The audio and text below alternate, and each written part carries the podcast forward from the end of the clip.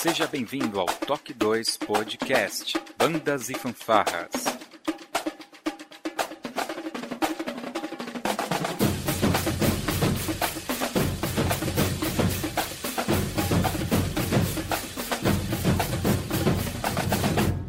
No ritmo da vida, na batida do coração.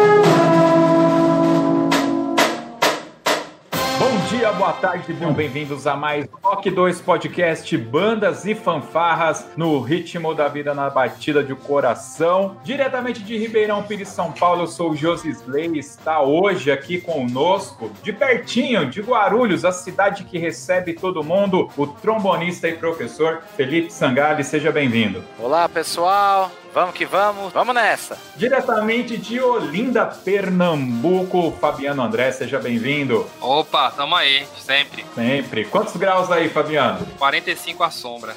Todos, né? Fala. Todos. Todos. É. Todos os graus. É, perto de Recife aqui. Muito bem. Diretamente de Pindoretama, Ceará, o mestre em regência e composição, Wellington Castro, seja bem-vindo. E aí, beleza? Vamos nós aqui. Muito bem. Bom, pessoal, esse é um podcast diferente, porque quem está assistindo hoje aqui com a gente está aqui participando com a gente ao vivo. A gente vai bater aquele nosso papo aqui sobre o mundo das bandas em fanfás e da música logo depois da nossa vírgula sonora.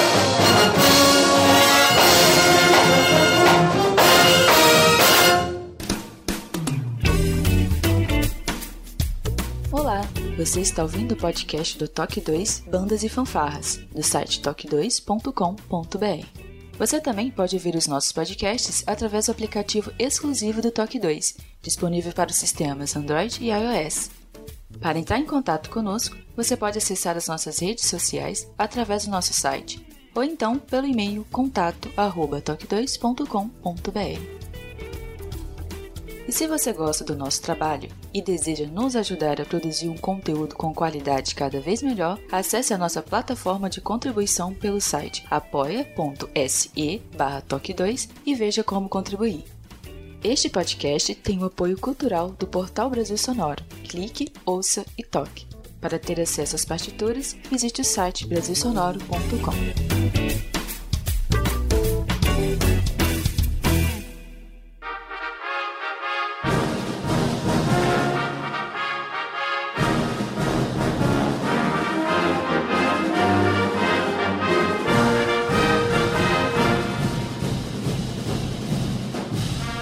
bem, meus queridos, são 100 edições, mas na realidade não são apenas 100. Nós sabemos que é bem mais do que 100, diga de passagem, né? Não, não são apenas 100 podcasts. E eu acho que eu vou começar aqui logo de cara dando alguns números do Top 2. O que vocês acham? Começar já por aqui? Bora. E aí vocês podem ficar à vontade Sim. e já ir comentando também, tá? Acho que melhor, peraí, deixa eu dar um oi aqui para quem está assistindo a gente pelo YouTube. Então eu quero mandar um abraço aqui para o pessoal da LBF, possivelmente ao João Mendes. Valeu, João. A Célia Bittencourt, maestrina lá de Caeiras. Um forte abraço para a Célia e não apenas para ela, né? Mas para todos os músicos lá de Caeiras, nossos amigos, o Renato, o rapaz lá que desenha, que eu esqueci o nome dele agora, enfim, todo mundo tá lá. Também tem o Lorival Barbosa, que eu acho que deve ser lá perto lá do Fabiano, hein? É Alan, da é da banda? Bacana. O Alan Oliveira, que é do projeto lá da Comil, que fica no Rio de Janeiro. Obrigado, Alan. Éder Percol, nosso grande amigo Éder, lá parceiro. do Brasil Bandas, é parceiro, tá junto com a gente. André Barbezani, tá falando aqui, parabéns ao Toque 2, vida longa e sucesso. André Barbezani, que é aqui da Federação de Bandas e Fanfarras do Estado de São Paulo. Obrigado, Barbezani, por estar prestigiando. Kenneth Anderson, boa tarde, boa tarde para você também. O Éder aqui também dando vida longa e muito sucesso para o Toque 2. A Célia aqui dando um oi pra galera.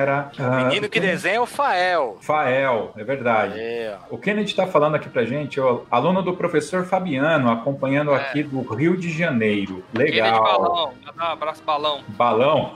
Ih, revelou o apelido, hein? Olha só. Não é segredo, não é segredo. Ah, Gente boa. O Lorival também é aluno do Fabiano. E tem a Rafaela Lira. Bem-vinda também, Rafaela. Muito bem, é isso aí. Legal. Vamos lá então. Pessoal, Toque 2 foi fundado em março de 2016, mais especificamente no dia 8 de março. Eu canso de falar isso, mas é sempre bom é, relembrar que não foi à toa escolhermos essa data. Uma porque era uma data muito próxima né, do, da ideia de quando surgiu o Toque 2, e também por ser o Dia da Mulher, então a gente queria fazer do Toque 2 um lugar onde tivesse acesso para todas as pessoas, independente é, do sexo, cor de pele, escolha religiosa, enfim. E eu acho que a gente vem, né, cumprindo bem essa meta. E foi o dia, eu já falei também algumas vezes, foi o dia que eu pedi a minha esposa em casamento, 8 de março, só que lá de 2006. E nesse tempo todo, né, a gente tem, obviamente, mais de 100 podcasts. No total, para vocês terem uma ideia, se a gente contar com este que estamos gravando hoje, são 163, cara. É muita coisa. Parece pouco, mas mesmo dividindo por 5, vocês vão perceber que são muitos durante o ano, né? Eu não sei se já fizeram essa, esse cálculo. Se a gente colocar dois podcasts por mês a cada 15 dias, são 24 num ano, né? Mas são, é, a gente tá muito além dos 24, uhum. né? Então, cara, e é trabalhoso, hein? Pelo amor de Deus. Eu vou aproveitar aqui e, e, e perguntar para vocês aí, quando que vocês entraram nesse mundo do podcast e qual foi o primeiro podcast que vocês ouviram na vida aí? Esse mundo de podcast, primeiro que eu ouvi é, era um que o Josisley e o Fabiano tinham, que era o Diário de Bordo. Ele tá desativado atualmente, mas eu falo que eles são culpados de eu ter começado a gostar dessa mídia e, e hoje eu escuto muitos, né? No meu carro só toca podcasts. Então eu comecei com o, o que eles faziam anteriormente, que era o Diário de Bordo. E aí depois ampliou, aí hoje eu escuto muitos, tem, tem vários e me tornei um fã desse meio que tem crescido muito, viu? É, o nosso tá chegando na centésima edição, mas é uma mídia que cresce a cada dia. Você vê se multiplicando e se popularizando cada vez mais. Legal, mas tem aquele uh, que você escuta, que é aquele que se acompanha com mais, mais vigor? Ah, tem. tem, tem sim, tem sim. É o NBW, que é de discussões políticas, é bem polêmico, por sinal, é. gosto bastante. E eles fazem esse estilo que a gente tá fazendo aqui hoje. Eles botam para gravar lá e não edita nada, e o que sair, saiu e, e vai que vai. Eu gosto também do, do Luciano Pires, é, principalmente do Leadercast que ele faz, que ele é. entrevista empreendedores, empresários de sucesso, e eu gosto muito porque ele vai muito a fundo no que o cara fez para chegar onde ele chegou. Então, ele entrevista desde o cara que fundou o Hospital do Câncer de Barretos, que mudou o nome, até empresários, o cara que fundou aquele Oakberry Açaí, enfim, cara que tá no Brasil, cara que tá fora do Brasil, o cara que começou no fundo do quintal e cresceu. Eu gosto bastante desse daí também. E gosto de alguns esportivos também, principalmente de Fórmula 1, que eu gosto bastante, que é o Paddockcast do Grande Prêmio. E tem alguns sobre coisas antigas do Brasil, é casos. É como se fosse linha direta, né? Esqueci até o nome dele agora, deixa eu achar aqui. Mas é desse estilo aí. E alguns religiosos também, eu sigo bastante. Bacana. Antes do Fabiano falar, eu quero dar, dar mais um dado aqui. O Toque 2, né? O nome Toque 2 ali, nós temos já 100 podcasts gravados, tá? Por quê? Porque ele começou do zero. Então teve o Toque 0, depois o 1, o 2 e o 99. Então, se a gente pensar ali, tem já 100 podcasts. E esse, na verdade, seria o 101. Mas o número cravado, o número 100, né, do Toque 2, é esse que nós estamos gravando aqui. Lembrei, o de crimes que eu sei é o modus operandi e eu gosto muito também, eles são especializados em esportivos, mas eles têm uma gama bem diversificada, que é a Central 3. Chama Central 3, então eles têm podcasts de tudo que é gênero. Então lá é, tem muita diversão e bastante conteúdo. Eu gosto do som das torcidas, fronteiras invisíveis do futebol, muito mais do que futebol, baião de dois e por aí vai. Tem, uma, tem diversos lá, bem legal. Legal. É isso aí. Central 3 é verdade. Eles têm, têm até de comédia, se não me engano. Tem, tem de tudo. Fabiano. Ah, primeiro quero dizer que Felipe é um aviciado, como diz o povo aqui no Nordeste. Aviciado. Aviciado. o Elton já com sua cabeça que ele sabe que eu tô falando a verdade. Bom, eu comecei. O primeiro podcast que eu tive contato foi o Diário de Bordo, né? O Josi que me apresentou. A, a gente. Não, Fábio, já ouviu falar de podcast? já ouviu falar da, da iniciativa podcast? Aí a gente começou a fazer essa brincadeira, que pra gente sempre foi uma brincadeira. Acho que quando a gente. Tá, tem assuntos que são muito sérios tal, mas a gente gosta de rir bastante junto. E a gente. É aquela coisa, né? A gente, quando se encontra pessoalmente, a gente fala um monte de bobeira. Aí fala, vamos, vamos gravar isso, vamos ver se o pessoal gosta, entende as bobeiras que a gente compartilha da mesma ideia que a gente sobre vários temas. O Toque 2 ele é mais centralizado em bandas e fanfarras, mas o Diário de Bordo era mais abrangente. Apesar de ter uma temática religiosa no início, né? Assim, a gente falava sobre mais a nossa condição evangélica tal. A comunidade evangélica, que tem muita coisa que quem não é evangélico nem imagina.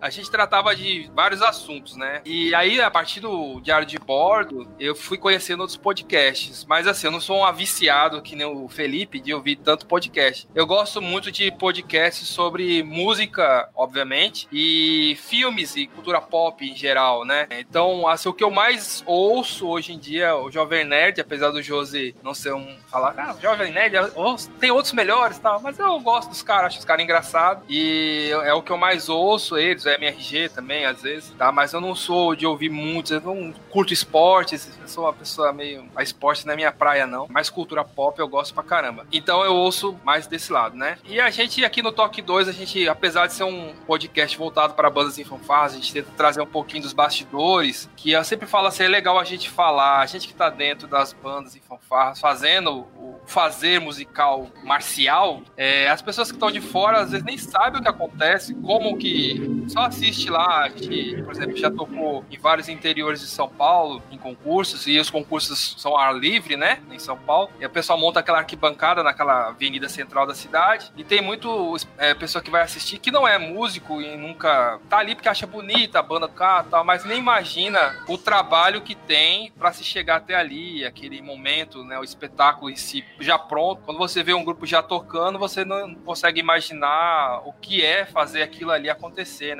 Os problemas que acontecem dentro de uma banda. Então é, é o toque 2 é mais ou menos pra gente tentar chegar nisso aí. E assim, é de uma forma, claro, que divertida, que a gente em banda a gente sempre deu risada, as viagens sempre foram as coisas que mais nos atraíram justamente pelas brincadeiras no, nos ônibus, nos ensaios. E a gente tá tentando trazer um pouquinho disso para o toque 2, né? Para as pessoas ouvirem, se identificarem, né? Os alunos que são de bandas que nos, nos escutam, é, de vez em quando vem algum falar comigo, poxa, professor, aquilo que vocês falaram realmente acontece, aconteceu comigo, tal, tal, tal. Então é isso aí. Então é um, um meu iniciação no podcast foi no Diário de Bordo e tô até hoje aí. Não sei nem quantos anos fazem que eu sou péssimo para datas, para lembrar de pessoas também, fisionomias, eu sou péssimo. O José, às vezes a gente tá junto e fala, ah, aquele cara ali que tocou na banda, não sei quem é. Não, naquele ano que a gente tocou também, não, não lembro. Não sei nem que música, você já ouviu essa música? Não sei, cara. A gente fez a brincadeira, né, do, do Torque 2, daquelas brincadeiras de ouvir as músicas, trechinhos, aí eu, pô, já, eu já ouvi essa música. Agora, o nome em que ele queria colocar ainda, que banda tocou essa música? Eu vi, bicho. Só você vai saber, cara, isso aí, ó. Tem coisa que eu não lembro, é isso. A gente ouve tanta música durante o ano. Então, quando a gente tá escolhendo repertório, né? Tanta coisa, tanta coisa que tem muitos compositores que têm as músicas similares, a gente dói do cabeção. Mas é isso aí. A minha parte é. Legal. Deixa eu dar mais um dado aqui. Até hoje nós gravamos 42 sonetos. Né? Eu acho isso bacana. Foram 42 personagens, pessoas relevantes do meio de bandas e fanfarras que a gente teve acesso. Nem todas são de São Paulo, isso também é uma, uma coisa bem legal que a gente bateu esse papo aí. E tem alguns que não, infelizmente, a gente não conseguiu falar. Foi o caso do maestro e compositor Américo Del Corto.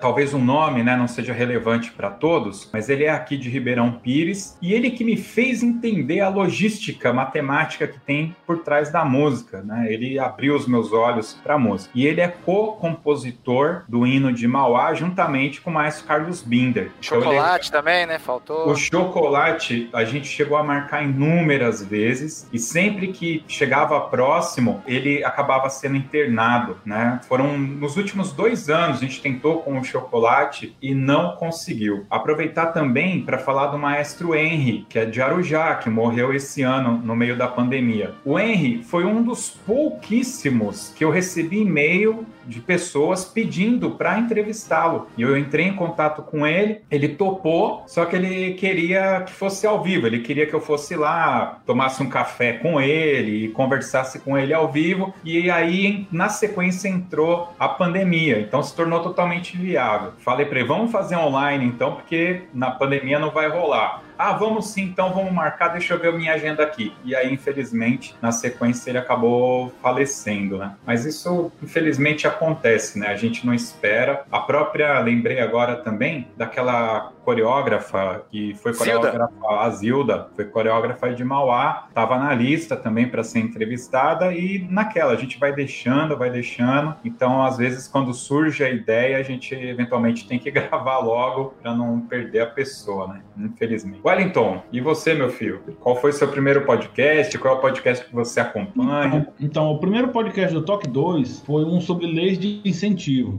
É, eu já tenho um trabalho com um portal Brasil Sonora, né, que a gente é, distribui repertório para bandas, tem bandas tem também informações para bandas marciais, é, banda de música, orquestra, etc. E eu, assim, a gente tem um grupo de maestros, tem um grupo do, do, da galera lá que curte as partituras, que baixam, que tocam. E eu sempre me, eu sempre vi o meio musical assim muito carente de informação, principalmente nessa parte de leis de incentivo. Aí eu, eu assisti o, o podcast sobre é, leis de incentivo, que até eu mandei algumas perguntas lá ao vivo, lá, uh, tava rolando a gravação, né? Você tava perguntando assim, eu, eu mandava. Cara, e eu fiquei, poxa vida, velho, a galera precisa ouvir isso aí. E eu fiquei compartilhando, né? Eu acho que comecei bastante isso, assim, ficar compartilhando os podcasts do Toque 2. E assim, no, no universo de, de, de, podcasts, né? O, o, primeiro podcast que eu assisti foi o Nerdcast mesmo. E depois passei a, também a assistir o, um Panoramas, que é com a Bibi Bailas, que é, é um podcast assim só sobre física. Eu sou meio assim apaixonado por essa coisa de, de planetas, de física, astrofísica, né? E eu, poxa, eu, achei, eu achava muito legal. Eu também passei assim alguma a acompanhar também, não acompanhar regularmente, mas assistir um ou outro episódio daquele Dragão de Garagem, né? E aí ah, até o próprio Nerdcast, né? O Nerdcast eu não assisto regularmente. Eu olho lá, vejo como é que tá o feed, assisto um programa ou outro assim que, que me desperte mais interesse. Eu sou assim mais nerd, gosto mais dessas coisas assim que envolvem ciência e tal, e aí eu, eu consumo mais, assim, relacionado com, a, com, essas coisas, sabe? Eu queria falar um negócio, antes de você mudar de assunto, que isso que o Fabiano falou é, é, é bem interessante, de eu ser aviciado, porque é o seguinte, é, eu sempre fui, eu sempre gostei muito de rádio, sabe? É, eu falo que eu sou velho, porque desde que eu era mais jovem, eu sempre gostei de ouvir rádio de notícia, rádio AM, essas coisas assim, sempre gostei muito de rádio, e antes de eu dormir eu sempre coloco alguma coisa para escutar, e o podcast, o, o Luciano Pires fala uma coisa que é legal, que ele é a síntese da liberdade, porque você escuta o programa quando você quiser, onde você quiser, do jeito que você quiser, então eles estão na minha, minha, companhia, então, e, e, eu sempre trabalhei muito longe de casa, então eu sempre faço viagens de duas horas, duas horas e meia, multiplicado por dois e de volta, então eu escuto bastante, então ele se tornou parte da minha vida, assim, eu vou lavar louça, eu coloco um pra ouvir, eu acordo de manhã, já escuto a meditação do Padre Paulo Ricardo, e quando eu vou fazer um caminho mais longo, eu já ponho um podcast mais longo, então, isso se tornou parte do meu dia a dia, assim, tipo, de ouvir quando você tá, tá no trânsito, tá lavando louça, tá, enfim, é bem por aí, é bem interessante. É, no, no, no, momento, por exemplo, atual que nós estamos, né, fica complicado você ter informação somente da televisão e dos jornais, mesmo de, de TV fechada, tá? Eu tenho a TV fechada aqui em casa, é, agora recentemente é, tem o canal da CNN, né, você tem Globo News, você tem a Band News, tem uma série e tal. Mas eu, eu, sinto assim, podcast, às vezes você vai escutar um podcast de uma pessoa que mora nos Estados Unidos. Então, o Black Lives Matter, será que é aquilo mesmo? O que, que tem de bom, o que tem de ruim? Aí você vai escutar um podcast é o cara que tava lá na rua, que conhecia o cara que tomou o tiro, sabe? Você tem a proximidade de pessoas que estão vivenciando aquilo. Então, você escuta a pessoa falando, né? E, e, ela não tem aquele interesse que tem eventualmente uma, uma mídia, né? De um jornal, de uma grande emissora, né? E o bacana é que você facilmente consegue pegar, já que a gente tem muito hoje a questão da direita e esquerda, você consegue pegar o, a história dos dois pontos, né? Você falou do Luciano Pires, ele notoriamente é de direita, mas tem o Anticast, por exemplo, que é esquerda total. NBW. Uh, mas o NBW, eu não considero eles de esquerda, né? Eu não, é. sinceramente, eu, é, é, eles, eu acho que eles ficam meio aqui no meio, porque eles metem o pau em qualquer presidente. Sim, né? sim. Desde quando eu escuto eles, é que agora chegou a vez do atual, mas então eu acho bacana isso. Você vai naquilo que você precisa, que você tem a necessidade daquele tema, né? Você consegue. Vocês falaram aí do Nerdcast. Vamos lá, eu gosto. Eu acho que realmente os caras são referência, é fato. Eu acho que eles são, eles só perdem, acho que para um podcast americano de notícias, em termos de download, né? É, hoje é sábado, ontem eles lançaram um podcast de RPG, eles lançam todo mês de dezembro, né? Os podcasts de RPG. E dá 3 milhões de downloads para os caras, esse podcast de RPG. 10 milhões. Eu queria ter meio por cento dos downloads que os caras têm, né? Inclusive, foi um podcast desse de RPG que eu comecei a assistir ele.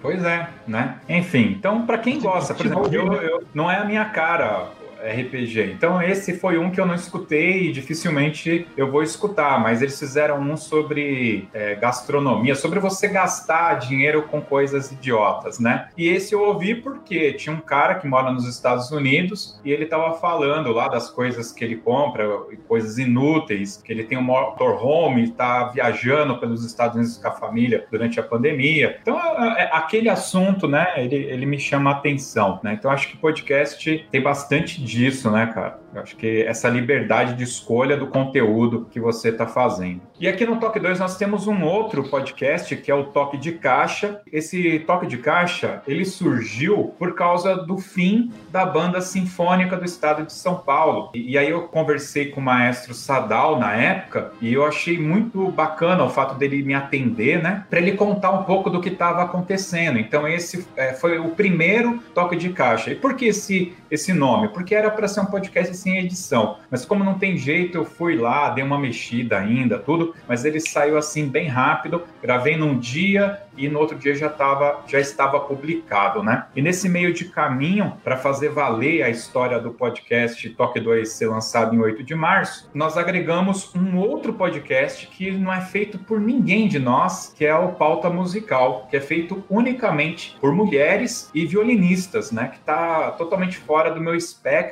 já que eu fui criado em banda marcial e, e tem banda sinfônica na minha igreja. Então essas meninas vieram trazendo também assuntos bem relevantes, né? Eles, elas deram uma pausa agora, mas tem 11 episódios lá que vale a pena escutar até hoje. E toda essa brincadeira de podcasts, caras, é, dá mais de 200 horas de áudio. Então pensa quanto tempo você vai levar se você quiser escutar todos que a gente já gravou, né? É bastante é, pro, coisa. Pro Felipe que gosta de lavar muita louça e viajar bastante, dá pra ele se distrair bastante aí.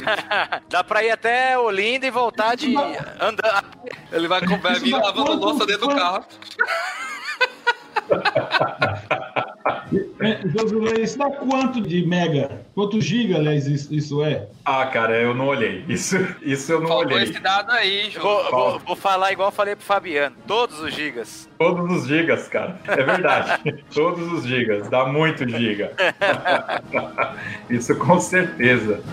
legal, legal, galera.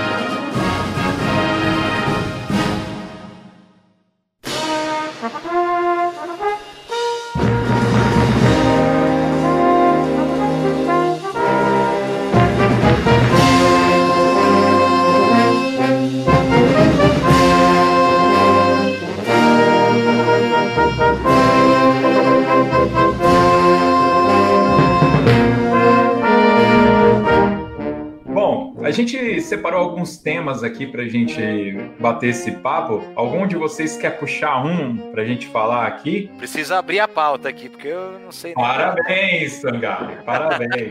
Pauta? É, então, aí, ó. A regra não tem regra. Olha, então vamos lá. Vamos um que eu. Descobri que a gente só fala abobrinha, pô. Como, é, como assim? O Wellington, já desde essa série que a gente está fazendo de história da música, Aí ele é organizado. que ele quer gravar um sobre a arte, o que é a arte, o que representa a arte. Eu acho que o último episódio, que vai sair hum. lá pro final de janeiro, que é o da, da música contemporânea, né? Falta música moderna, que deve sair lá pelo dia 10 de janeiro, e depois vai vir uma música contemporânea e acaba essa série, né? Eu acho que lá foi onde a gente teve a maior discussão a respeito disso, em função do nosso grande amigo Hans Zimmer, né? É ali que teve bastante controvérsia quando a gente uhum. falou sobre a, as, as músicas do Hans Zimmer, né? Então acho que a gente poderia juntar aqui esses dois temas, que é o que é arte e a arte versus o artista, né? Uhum. Sei lá, eu acho que o Wellington poderia começar aí para jogar lenha nessa fogueira aí, ué. Bom, certamente isso é um, é um terreno bem espinhoso é, e bem complexo que até valeria todo um, um, podcast dedicado só a ele, porque realmente é uma coisa assim bem interessante a gente nos debruçar sobre a filosofia da coisa, porque isso inevitavelmente vai envolver uma certa filosofia. Mas assim, tentando resumir, porque a gente está no programa ao vivo e tal, tentando não falar muita besteira, porque a gente está ao vivo, é assim, arte. É, é, eu gosto de, de, de, tomar, de pensar em três aspectos principais sobre o que, que é arte. Algo que é feito por, pelo homem. Dois, algo que, que o homem dá algum valor estético. E três, algo que tem uma intenção de comunicar. Ao longo da história, é, a gente percebe que é, através da arte as pessoas sempre estavam tentando comunicar coisas, principalmente é, sentimentos mais, digamos assim, mais felizes. Ou a, a grande maioria disso é, é feliz felizes, é, coisas mais alegres, ou pelo menos coisas não tão negativas assim. Mas principalmente depois, principalmente no romantismo ali para frente, é, é, essa coisa do, da coisa mais estranha, ou da coisa não ser só belo, só a beleza, mas também a feiura, também passou a ser evidenciada, né?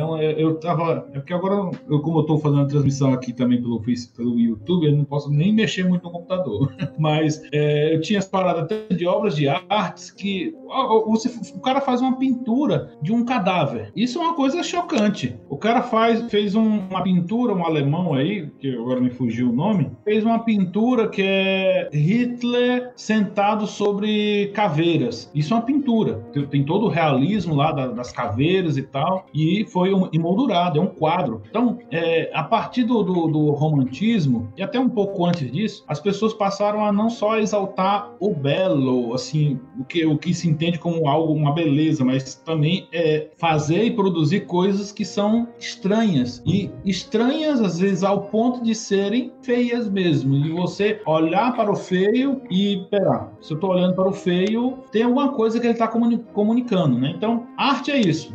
Feito pelo homem, é, dado um, algum valor estético e que tem alguma intenção de comunicar. E comunicar não é só coisas bonitinhas, mas também coisas feias. Coisas assim feias. Mas o feio aqui é um feio com a intenção de da pessoa olhar e, e refletir, pensar. Né? É, é por isso que até alguns artistas têm até alguma crítica sobre artes mais explícitas, porque não faz as pessoas pensarem, né? Coisas mais bonitinhas. Não faz a pessoa pensar. Só olha, é bonito e não pensa sobre. Mas quando você é, coloca uma coisa estranha, uma coisa que não é do padrão, a pessoa vai olhar, vai pensar, vai achar curioso, vai. O que, que é? Que, que esse cara está querendo dizer com isso, né? E muitos dos filmes, né, é, se utilizam também disso. Então o cara não usa só uma música bonitinha, alegre, em tom maior. O cara usa música triste também, porque ele está querendo evidenciar alguma coisa, ele está querendo comunicar uma, um sentimento sentimento ali, um sentimento diferente que não é só tristeza. Aliás, que não é só alegria, mas também tristeza.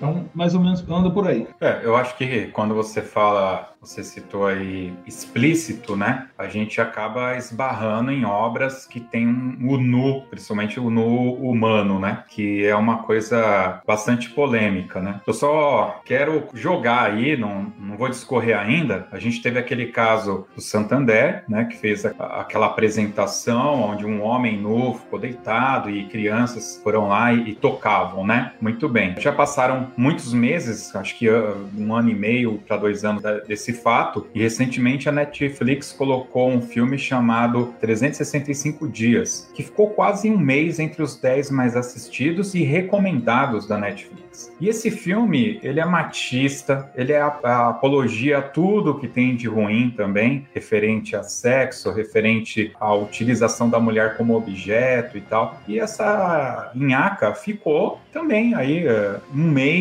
como recomendado entre os 10 mais assistidos, né? Então, só que vários youtubers fizeram vídeos falando mal desse filme. E aí, para esse tipo de coisa, mexe assim. O porquê que eventualmente o Santander é uma arte, por que, que esse filme ele é zoado, né? Para mim, por exemplo, esse filme só, só veio para criar um, uma crítica, um fandom em cima dele, mas não contribui, não contribui. Isso aí é aquela, é aquela discussão, né? A pessoa olha aquela coisa, né, e diz, ah, isso, isso para mim não é arte. É, infelizmente continua sendo arte, sabe? Porque tem esses três aspectos, cai nesses três aspectos. É feito pelo homem, tem algum valor estético que poderia, enfim, ser, a pessoa está nu, mas é, poderia ser ter coisa ali relacionada com esse nu que ele poderia estar botando, enfim, e comunica alguma coisa. Então tem é, tem um propósito para aquilo. Claro, inevitavelmente todo esse contexto esbarra em moral, esbarra em ética, esbarra até em lei, né? Mas que isso é uma arte, é, inevitavelmente continua sendo. É, então, tanto quanto o filme, né? Tanto quanto o filme ou é. O lance é que eu, que eu vejo é que o contexto ele foi co colocado, não sei se intencionalmente ou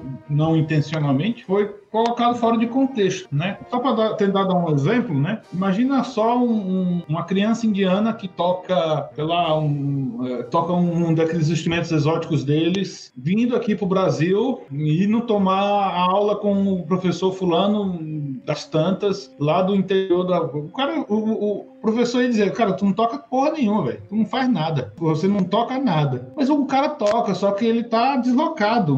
O que ele faz não serve para aquele contexto ocidental. O que ele faz serve para aquele contexto oriental. Então, eu, o que eu imagino, e claro, é, sobre essas coisas que furam muito a ética e a moral, é, merece até a gente dar um olhar mais próprio sobre elas, é que estão fora de contexto. Estão fora de contexto, o contexto ali tá todo zoado, tá todo bugado. E é por isso que rola toda essa. É, é estranho demais, demais. E por ser demais, as pessoas criticam. Passam a criticar e criticar fortemente, né? Sangali, que, que, é arte para você, meu querido? É isso aí. É, ó, eu concordo em partes com o relator. Eu acredito que tem muitas coisas que, como vocês falaram, embora a gente não concorde ou com a qualidade ou com o estilo, não se pode negar que é uma arte. vou dar um exemplo do outro exemplo super polêmico, o funk carioca. Eu, por exemplo, não gosto, mas é uma arte? É, é uma arte, né? Expressa coisas que eu gosto, eu concordo? Não, mas como eu digo, é, não se pode negar que é uma arte, né? É, o nudo Santander é arte? É, é uma arte arte. Então a gente, muitas vezes a gente quer que a arte seja a nossa opinião. E não é assim que funciona, né? A contradição é importante também, né? É importante a discordância, né? Até, até nos nossos podcasts, muitas vezes a gente discorda. E isso é muito saudável, né? Desde que seja feito com respeito, claro. Mas eu acredito que muitas vezes o problema da arte em geral é que a gente quer que a nossa opinião seja manifestada naquela arte e não enxergar aquilo como uma arte. Eu, eu cometo esse erro muitas vezes, né? Eu cito o exemplo do, do funk e tal. E, e eu tenho procurado trabalhar bastante isso. Fabiano? É, veja só, concordo que é arte, tudo. E também eu acho que a gente, quanto consumidor,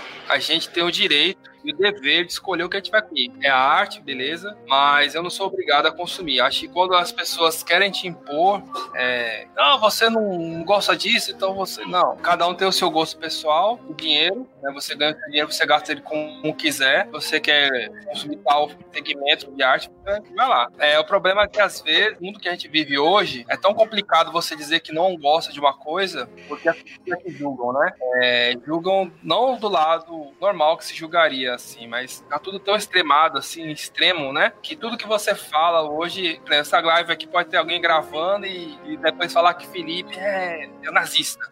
Exatamente, pode, né? exatamente. Tomar esses cuidados, mas é muito pro lado pessoal. Acho que no caso do, do Santander, por exemplo, que fez aquela instalação artística, ele pode fazer o que ele quiser, né? Se o dinheiro for do banco, se for o dinheiro público, mas também teve casos de dinheiro de investimento público, né? Lei Rouanet, essas coisas, que investiram em coisas que não são apropriadas para faixa etária, por exemplo, André, no caso, tinha crianças, acho que não é necessário fazer isso com a criança, com a criança. Como eu falei, a arte, ela, ela, vezes falam uma pintura tá no museu e tal, mas você só vai ver se você for ao museu e quiser ver, né? Um filme que tá num catálogo, você só vai assistir se você quiser assistir. Obrigado aqui. É, você leu a sinopse não te interessou, você começou a assistir, viu uma coisa que não é interessante, você não é obrigado a assistir. Né? O problema de hoje é que as pessoas querem que você goste, obrigado. Felipe citou o caso da, do funk, carioca, é a mesma coisa. Eu também não gosto nem da batida, nem da, do conteúdo, né? Eu acho que música, para mim, música cantada, ela tem que ter uma, um conteúdo. Então eu não gosto das letras, eu não gosto da, do ritmo, eu não gosto da dança. Mas eu não posso dizer para a pessoa que ela não deve ouvir só porque eu não gosto. Acho que a gente tem que criar o um senso crítico né, nas pessoas. Hoje em dia, na verdade, a, humanidade em si, assim, a, maioria das pessoas, elas são levadas a consumir o que as pessoas dizem para que elas têm que consumir, né? A internet está ditando muito isso, né? A gente vê isso em moda de roupa, de vestimenta, por exemplo. A, a ditadura da moda que eles falam, que a, a pessoa lança lá uma roupa lá e uma modelo, que numa modelo fica bem, obviamente, porque ela tem um corpo trabalhado, que vai, às vezes o vestido é pensado naquela pessoa que vai usar, e aí de repente aquilo se populariza e vai ser vendido lá na 25 de março e a tiazinha lá vai lá compra, quer usar e não fica bem, fica escandaloso, fica uma coisa que não, não vai ficar legal para ela, mas ela vai usar porque a, a, atriz da novela usou, porque não sei quem usou, e isso é importante para ela. Né? Então a gente tem que criar um senso crítico mais apurado e pensar por nós mesmos, né? A gente aqui às vezes fala, cita algumas coisas, mas as pessoas não são obrigadas a concordar com tudo que a gente fala, com tudo que a gente vê, com tudo cada um tem que ter sua opinião pessoal e, e ver aquilo, consumir aquilo que para ela ela acha que é mais importante naquele momento, né? Também vai do momento, né? As coisas mudam muito, que é o que hoje é considerado arte, pode ser que daqui a 10 anos vai ser um extremo absurdo, né? Como a gente hoje vê um, um, vídeo ou um filme dos anos 80 e aquelas roupas que as pessoas usavam nos anos 80, a gente dá risada, né? O cabelo, as roupas. Mas na época ninguém falava, era, legal. A gente viveu nos anos 80, né, Josi? Cara, tem um. Você lembra daquela, daquele filme Esquadrão Monstro? Lembro. Tem um lance, tem tem, tem uma, uma fala desse filme, você pode ver que ele não passa mais em lugar nenhum. O pessoal que quiser, procura, tá fácil no YouTube. Tem um dos garotos que ele chega na escola, tá olhando, aí passa um garoto negro e ele fala assim: Nossa, nessa escola tem negros, nós deveríamos ser avisados antes. Que fala é essa, né, cara?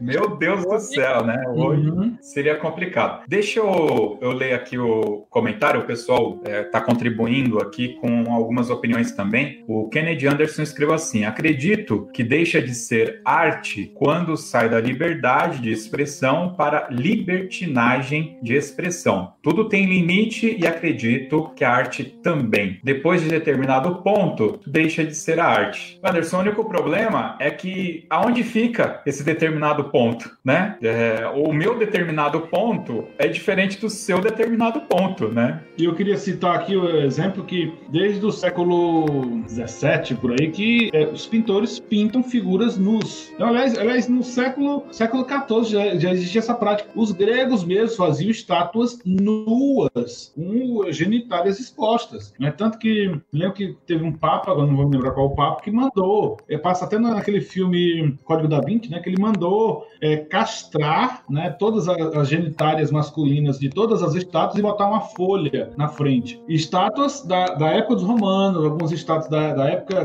das épocas dos gregos. Então, desde sempre, o, o, os artistas faziam figuras nuas. Só que, assim, naquela, na sociedade grega, o nu era aceitável. Na sociedade romana, o nu também era aceitável. Quando passou para a sociedade controlada da Igreja Católica, o nu já passou a não ser aceitável. Então, eu nunca estive na França, mas teve na França, ela disse que, sei lá, 10 horas da manhã está passando programas totalmente impróprios para criança, na TV aberta da, da, da França. Então, aquela, aquela sociedade, ela entende que a coisa pode funcionar daquela forma. Se a gente, se, sei lá, viesse para cá, para TV aberta, com certeza haveria debate, haveria cancelamentos e um bocado de coisa, né? Mas é, é por isso que eu falo do contexto. O contexto das coisas é muito importante. Então, arte tem limite? Eu tendo a dizer que tem limite. Mas, assim, ela meio que, a moral, que é uma, uma coisa que seria uma, uma redoma para a sociedade, é que meio que vai impondo limite para certas mas a arte por si só, ela está em todos os ambientes e, digamos assim, ela não vai ter limite. Entendi. Lê aqui mais um comentário da maestrina Célia. A arte nos faz aprender a lidar com o diverso, o divergente, o inesperado, né? Eu concordo com a Célia também. É que o, o meu ponto, exemplo, eu vou citar o meu limite da arte, tá? Como o Anderson propôs ali. O meu limite da arte é que tem que ter um retorno. Você pode ser inesperado, pode ser diverso, pode ser é, divergente, mas tem que, tem que ter um retorno mental, tem alguma coisa que vai te fazer pensar, né? Um filme como esse, 365 Dias, é, até se você pensar a marca Netflix, ir lá e colocar o carimbo de qualidade deles nessa obra, é um erro terrível em todos os sentidos. E essa obra não tem nada, nada, nada, não tem nada. Jesus você assistiu? Então, não, cara, eu, não assisti. Já me bastou o que todo mundo falou e não preciso. Tem coisa que você não precisa, né, é, assistir. É desnecessário, né? Muito bem. Mas eu me lembro também que nessa discussão sobre arte, ela surgiu não necessariamente por causa do nu. Foi porque nós entramos numa discussão em função da trilha sonora do filme do Batman, né? Cavaleiro das Trevas, enfim, os três, que tem trilha sonora do Hans Zimmer. No Interstellar também é, é, do Hans Zimmer. E ele ultimamente tem se utilizado muito de teclados e colocado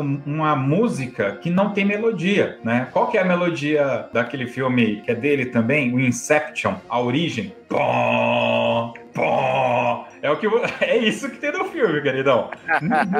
Vai cantando lá, lá, lá, lá, lá, a música do, do filme A Origem, né? Então, então a gente entrou nisso e eu falei, meu, é, eu acho que isso pode ser uma música experimental, mas, por exemplo, eu não acho que deveria, por exemplo, concorrer uh, na categoria trilha sonora do Oscar, mas sim do de efeitos sonoros, que existe essa categoria, entendeu? Porque aquilo é um efeito e você lembra o que fica na cabeça, pelo menos na minha, é o efeito desse som, né, que ele coloca. Mas eu ia dizer aqui que ó, o efeito sonoro ele é algo sobre uma ação, algo sobre uma ação específica. O cara bate palma, faz alguma coisa assim. O, o som do bater palma é, quase sempre é colocado digitalmente, né? O cara tá correndo, tá se movimentando. É quando, no caso do Hans ele faz um, um, entre aspas, entre milhares de aspas, um efeito sonoro, mas não para uma ação específica, mas para aquela cena específica, né? Então é, é, por, é por isso que acaba sendo trilha sonora mesmo. Só que, de fato, é, eu entendo que trilha sonora contemporânea, de música contemporânea, de música experimental, é uma coisa. Trilha sonora de música tonal, romântica, ou neorromântica, neoclássica, é outra história. Então, no final das contas, realmente comparar as duas coisas é uma coisa assim que dá um, um certo embaraço mesmo. Dá um certo embaraço mesmo e, e o nego vai gaguejar mesmo, porque são coisas assim estruturalmente bem diferentes. Então, se você vai comparar a trilha sonora do Hans Zimmer daquele filme Gladiador, né? Que onde ele faz uma melodia, faz um tema, faz variações daquele tema e tal, e quando você termina de assistir o filme, você tá com a melodia na cabeça. E essa que ele não faz com esse intuito, ele faz já utilizando outros materiais, materiais sintéticos. Esses materiais sintéticos já, já são, é, principalmente na, na Europa, né? Já são também nos Estados Unidos, mas já são colocados também em música de concerto. Então, você vai para assistir, vai assistir uma, uma, peça, um concerto uh, John Adams, por exemplo, que é um cara que trabalha com música também com música eletrônica, você vai ver que, calma, o cara não está fazendo, o cara não, não tem instrumento acústico ali, tem um computador programando toda, toda a parada. E isso é uma coisa que já acontece, se eu não me engano, desde 1940, velho. Desde 1940 que acontece. Só que assim, claro, não é tão popular zona não é popular. É uma coisa assim mais, bem mais restrita. São compositores, sim, tem outros compositores, quase isso. Mas que é uma coisa possível, é possível e ele se utiliza muito disso. Eu não gosto, eu pessoalmente não gosto muito do, do Hans Zimmer, porque mesmo utilizando esse material de música elet eletrônica, eletroacústica e tal, dá para você, ainda assim dá para você fazer um material que deixa, trabalha com a memória do espectador. Que eu acho que esse é o grande problema, não só das trilhas sonoras que se utilizam de, de composição eletroacústica, mas também da música eletroacústica, é que o cara não trabalha muito com a memória. Então o espectador escuta, ele está flutuando ali, ele não tem onde se agarrar e, a, e, acaba a música, ele passou, ele não se agarrou em nada. Igual o filme também, ele vai assistindo e ele talvez ele trabalhe um pouco com a memória quando ele usa, quando ele usa o mesmo efeito, né, o mesmo som em, em situações semelhantes, né? Mas ainda assim, é uma coisa tão estranha, ele tem que preparar bem isso, porque senão, velho, a pessoa termina o filme, a pessoa não se agarra em nada e fica com a gente aqui. Qual é a trilha sonora do, da origem? Eu não faço a menor ideia qual é. Eu nem me lembro nem desse som que tu falou aí. Cara, se eu tocar um trecho da Origem, Interstellar e o Cavaleiro das Trevas, você não reconhece qual é de qual. Juro pra você, cara. Juro. Dá a impressão é, que ele mudou o tom. O Fabiano manja, né, Fabiano? É. Você é músico? É, mas é porque a música eletroacústica é uma música de nicho, né? E o cinema, quando o cara fala em fazer uma trilha pra cinema, você pensa num público muito maior. Você não pode. Assim, se o cara quer que o o filme dele faça sucesso, vamos dizer assim, ele não pode pensar apenas no nicho, né? Ele tem que pensar no grande público. E o grande público, ele não, não vai curtir um Philip Glass, um cara assim que é doidão, esses caras doidão. Minha arte, faça minha arte então, é, mas eu tenho certeza, por exemplo, você não lembra a música do Interstellar, mas se eu falar pra você, Star Wars, vai cantar aí, até morrer aí, Star Wars. É. Até. Só, falar, a gente já, já, já pensa. Já vem na cabeça. Até um mais recente, Mulher Maravilha. Né? Todo mundo lembra do tema da Mulher Maravilha e tal. Então, acho que o cara, quando vai pensar em trilha de filme, ele tem que pensar no grande público. A não ser que ele seja um cara que ele faça filme para não ganhar dinheiro. Aí a gente entra lá naquela questão do artista versus a arte, né? Porque tem cara cara que faz a arte pela arte mesmo. O cara não pensa em ganhar dinheiro, o cara só quer expressar aquilo que tá na mente dele. E tem o cara que faz a arte porque ele sobrevive da arte né? Ele tem que vender, ele tem que ir no museu, a galera tem que pagar ingresso para assistir, tem que assistir o filme dele, tem que ouvir a música dele, comprar o CD, comprar a partitura, né? Então tem esses dois casos. Se o cara é um artista e só quer viver da sua arte, assim, não, eu só quero, eu quero só escrever e daqui a 100 anos as pessoas vão, vão descobrir meu trabalho e talvez alguém goste do que eu fiz e tal. Ou o cara hoje ele tem que pagar conta, tem o boleto chegando na casa dele toda semana e a única coisa coisa que ele sabe fazer é música, é escultura, qual seja o segmento artístico dele. Então é muito por aí. Se o cara vive para pagar boleto, como todo mundo aqui vive, ele tem que pensar em fazer a arte dele para ser consumida agora. E aí, eu tava até ontem conversando com meu cunhado, que ele trabalha em eventos, ele... aí ele falou, ah, Fabiano, ano passado teve um Réveillon aqui e veio o artista e, pô, velho, é latino, todo mundo conhece latino. Ele falou assim, não sei como a galera gosta, mas o latino ele não tem, guardando todas as. Pelo amor de Deus, eu não tenho nada contra o cara, pelo amor de Deus. Não vamos processar, não. Ele é um cara que ele não tem uma identidade artística. Se você pega uma banda, por exemplo, Roupa Nova, que infelizmente faleceu agora o vocalista, você, qualquer lugar que você ouvir uma composição do Roupa Nova, você fala, essa é do Roupa Nova. Ah, Titãs, esse é Titãs. Sei lá, qualquer outra banda assim sobrevive até hoje. Metallica, sei lá, Guns N' Roses, sei lá, qualquer banda. Mas o, o latino é um cara que não tem, ele vai de acordo com a maré, né? Agora a moda é funk, então ele tá gravando funk. Se fosse lambada, ele estaria gravando lambada, entendeu? Então porque ele tem boleto para pagar, ele quer pagar o boleto dele de qualquer jeito e acabou, entendeu? Então tem muito disso aí. Eu acho que os artistas que querem que a arte deles seja consumida, ele pensa no, no grande público e vai seguir isso aí. É polêmico, é, mas é verdade.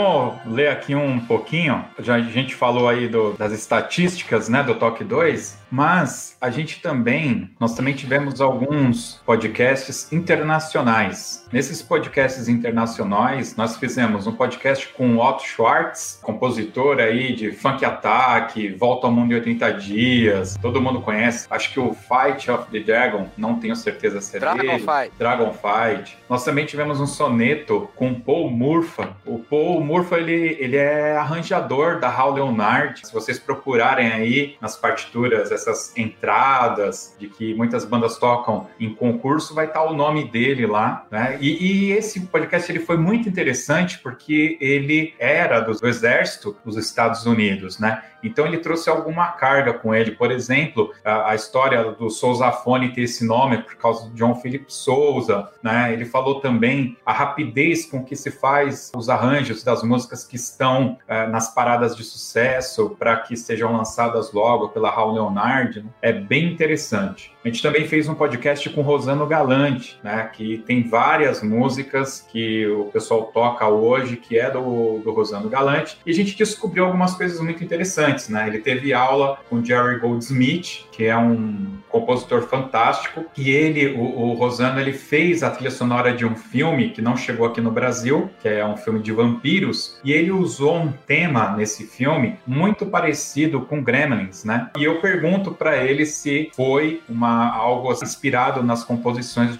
do Jerry Goldsmith, porque o Gremlins foi composto por Jerry Goldsmith, né? Então é bastante legal. Teve um episódio também, o número 7, Soneto, com Robert W. Smith, que eu percebi uma coisa, ele não, não tá entre os mais ouvidos, né? Mas eu percebi que ele é bastante reconhecível para nossa geração, minha, do Sangalha, do Fabiano, porque foi naquela transição de dos anos 90 para 2000 que veio a, a, aquela música, como que é? O Inferno, Paraíso, a Grande Locomotiva e tal, né? Então acho que o pessoal de hoje não tem esse histórico, né? E aí ele não entrou nos mais ouvidos. Você Nossa, sabe que o Robert Smith é, ele é um cara importante pedagogicamente falando, porque ele tem colaboração muito grande em método coletivo de som Ah, americano. Então, Então- ele é, é um cara bem importante. Fora esse universo de escrita, né? De composição e tal, ele também tem um material bem interessante de ensino coletivo. Legal. Tem o Toque 17, quem venceu o Open Brasil lá de 2017. Acho que ninguém mais lembra, né, que existiu o Open Brasil e tinha um pessoal da Venezuela lá que, que foi acompanhar e a gente acabou conversando com eles também. E mais recentemente teve o Pauta Musical número 5 com a Franca Marcano, que também é da Venezuela e ela veio para o Brasil, vale muito a pena ouvir. E o, o que a gente mais comenta, né, internacional, que foi o crossover com o podcast Marching Round Table, que é o Toque 10. Fantástico esse episódio aí. Também a gente tem alguns podcasts que não são originais do Toque 2. N- Não sei se o pessoal percebeu. Por exemplo, o Toque 6, sobre o filme Drumline, ele é um podcast que foi gravado no antigo Diário de Bordo. Só que a gente colocou ele aqui por causa da temática. Então a gente reutilizou ele aqui. Reciclou. É, reciclou. E você sabe que eu me arrependo profundamente de ter feito isso, sabe? A gente poderia ter gravado um podcast sobre o Drumline específico para o Toque 2. Aí eu ia ser o do contra, hein? É, eu acho que a gente poderia ter feito, cara. Tem um toque de caixa número 9, Super Sentais e Tokusatsu, que também foi um podcast do Toque 2 que a gente reaproveitou, que fala sobre os heróis japoneses, Jaspion, Changeman e diversos outros. E eu fiz isso por porque é, durante a pandemia a Bandeirantes estava passando de manhã esses seriados, então achei legal lançar para tentar ganhar alguma audiência aí. Também teve o Toque de Caixa número 8, Fanfarras de Pirassununga, que ele não é um toque 2. Na realidade, é um texto, um desabafo que o Arnaldo Neto escreveu e que a gente colocou em formato aqui de podcast, tanto que entrou no Toque de Caixa. E, obviamente, todos os pauta musical, né? Que nenhum deles foi feito por nós, né? Todos foram feitos pelas meninas. Foi bem legal aí. Aproveitar aqui, vocês têm algum episódio que vocês gostam mais do Toque 2? O Fabiano. Agora eu peguei, hein? Agora vamos ver quem escuta o Toque 2 mesmo. O pessoal que tá no chat, coloca aí que eu vou, eu vou ler daqui a pouco os comentários. Não, eu sou péssimo de memória, como eu falei, assim, para lembrar números. Aquele que. É, é, eu sou péssimo para isso, assim. O José é uma pessoa muito cuidadosa e faz a pauta. E uma semana da gente gravar, vai mandando todo dia no grupo, ó, oh, pessoal, tal dia a gente vai falar assim, vai falar, cada um separa isso, separa a sua, a sua dica cultural, não sei o quê. E eu nunca faço. Era segredo, pô. Desde o Diário Borda, a gente nunca, assim, se prende muito à pauta, né? A gente lança o tema e a gente vai, vai trabalhando em cima. Ah, é. Isso me irrita muito, cara. De verdade. Assim, chegou um momento que eu parei de fazer pauta porque não adiantava. A gente colocava os tópicos, os blocos, qual assunto ia falar na sequência. Aí eu, eu acabo eu mesmo anotando e eu direcionando, porque não adianta, vocês não se preparam. Nosso negócio é falar abobrinha. Você, você manda aí e a gente fala besteira aqui e, e, assim vai. Eu acho que a última vez assim que a gente fez alguma pauta mesmo foi nessa série de, sobre a história da música que o Wellington tá ajudando e o, o Felipe também tá ajudando. Realmente. Ali a gente seguiu, hein? Ali, Ali é seguiu. mais sérios, é, tá seguindo. mais comprometidos, que realmente requer, porque como é a história da música, ela tá registrada nos anais da cultura, você falar abobrinha, né, fica queima o filme. Mas a fazendo um programa sobre um concurso de banda que aconteceu, sobre como que é a rotina de ensaios tal, é uma coisa que é uma vivência de cada grupo. Às vezes eu falo do meu grupo, a vivência que eu tenho aqui dentro, mas na, já lá no grupo que o Jogo de Red é totalmente diferente. É, fato. Então a gente não tem muito assim que, não, tem que isso aqui é eu falar fora, não sei pelos componentes da banda que sabe que se eu falar mentira, ah, tá, isso é mentira, isso não acontece não. A gente não faz aquecimento do ensaio, faz nota longa, né? Mas o pessoal de fora não vai saber. Então, eu, sou muito, eu já falei pro José, eu sou muito ruim com datas, com ah, ele falou tal. É, uma vez ele colocou no carro dele, pra gente ouvir, não foi podcast, foi uma música, a gente tava vindo do ensaio da banda de falar. De novo essa música. Eu, lá pelo meio da música, foi entender que era a música do Jaspion em português. Eu só conhecia ela em japonês. Aí eu, isso não me é estranho. Ele sabia né, a música do Jaspion. Ah, é mesmo, cara, é porque tá em português, pô. Aí. É... Ele só conhece japonês. É, só conhecia cara. Meu Deus do céu. Mas enfim, Fabiano, você não tem nenhum episódio que você se lembra do Toque 2 você fala, não, esse é o que eu mais gosto. Não, eu lembro assim, o que foi mais difícil para eu fazer, para eu participar, foi justamente do Robert Smith. Porque em inglês, né? E a gente tinha que falar com a pessoa, a pessoa traduzir para ele e ele falar e traduzir pra gente. A gente entende um pouco de inglês, eu não sou fluente, mas foi mais complexo nesse sentido. E assim, às vezes a pessoa que estava traduzindo, ela não traduziu o que a gente perguntava. Ah, é verdade. Foi na edição, o Deus arrumou as coisas e tal. Mas, por exemplo, você perguntava, você gosta de batata frita? Aí o cara perguntava, se você for numa lanchonete, você prefere batata frita ou hambúrguer? Entendeu? Uma coisa mais ou menos assim, eu tô sendo bem. Então, assim, ficava difícil, porque a resposta dele não era o que a gente tinha perguntado, literalmente falando. Então, assim, é, eu me lembro bem desse fato por causa disso, assim, que foi o mais complexo da gente, até para quem foi editar depois, que eu não sei se foi o José, foi o Coquinho, para dar nexo a coisa, assim, para dar um, um sentido, né, José? Porque a gente Foi. faz uma pergunta, a resposta ela tem que ser em cima da pergunta que você fez. Por mais que o cara viaje na maionese na hora de responder, mas em algum momento ele tem que chegar no que você perguntou. Só aproveitando para dar uma informação, os primeiros Toque 2 todos são editados por mim, eu não lembro até qual. Depois eu comecei a passar para o Coquinho editar. Né? Porque normalmente é só tirar os chiados, né? Dar o ganho na voz, é a coisa mais simples, mas que para mim é um tempo difícil, né? Então eu trabalho, o meu, meu trabalho muitas vezes me impede. Então, um pouquinho para até manter as datas, né? De toda semana ou de 15 em 15 dias e tal, né? Esses é, que são dublados, né, que tem algum tradutor, todos eles foi editado por mim mesmo, tá? Porque até eu tô dentro do contexto, né? Então, para não esses que, por exemplo, esse da trilha sonora que saiu recentemente, foi eu que editei, porque aí tem a sacada, né? E aí eu não vou ficar exigindo tanto assim do, do coquinho, né? Então, é isso aí. Sangali, tem algum que você gosta mais? Eu tenho dois. O, com o professor Joel Barbosa, que, assim, ele é um uhum. bolso de conhecimento e é um cara muito técnico e que, de ouvir ele falar, é uma verdadeira aula. É muito legal. E também é do Spock. Esses dois uhum. são os meus preferidos. E o do Spock foi, assim, um marco, né? Porque desde o do episódio zero, há cinco anos atrás, que tá pro Fabiano falar com o Spock. O Spock e a dica cultural, né?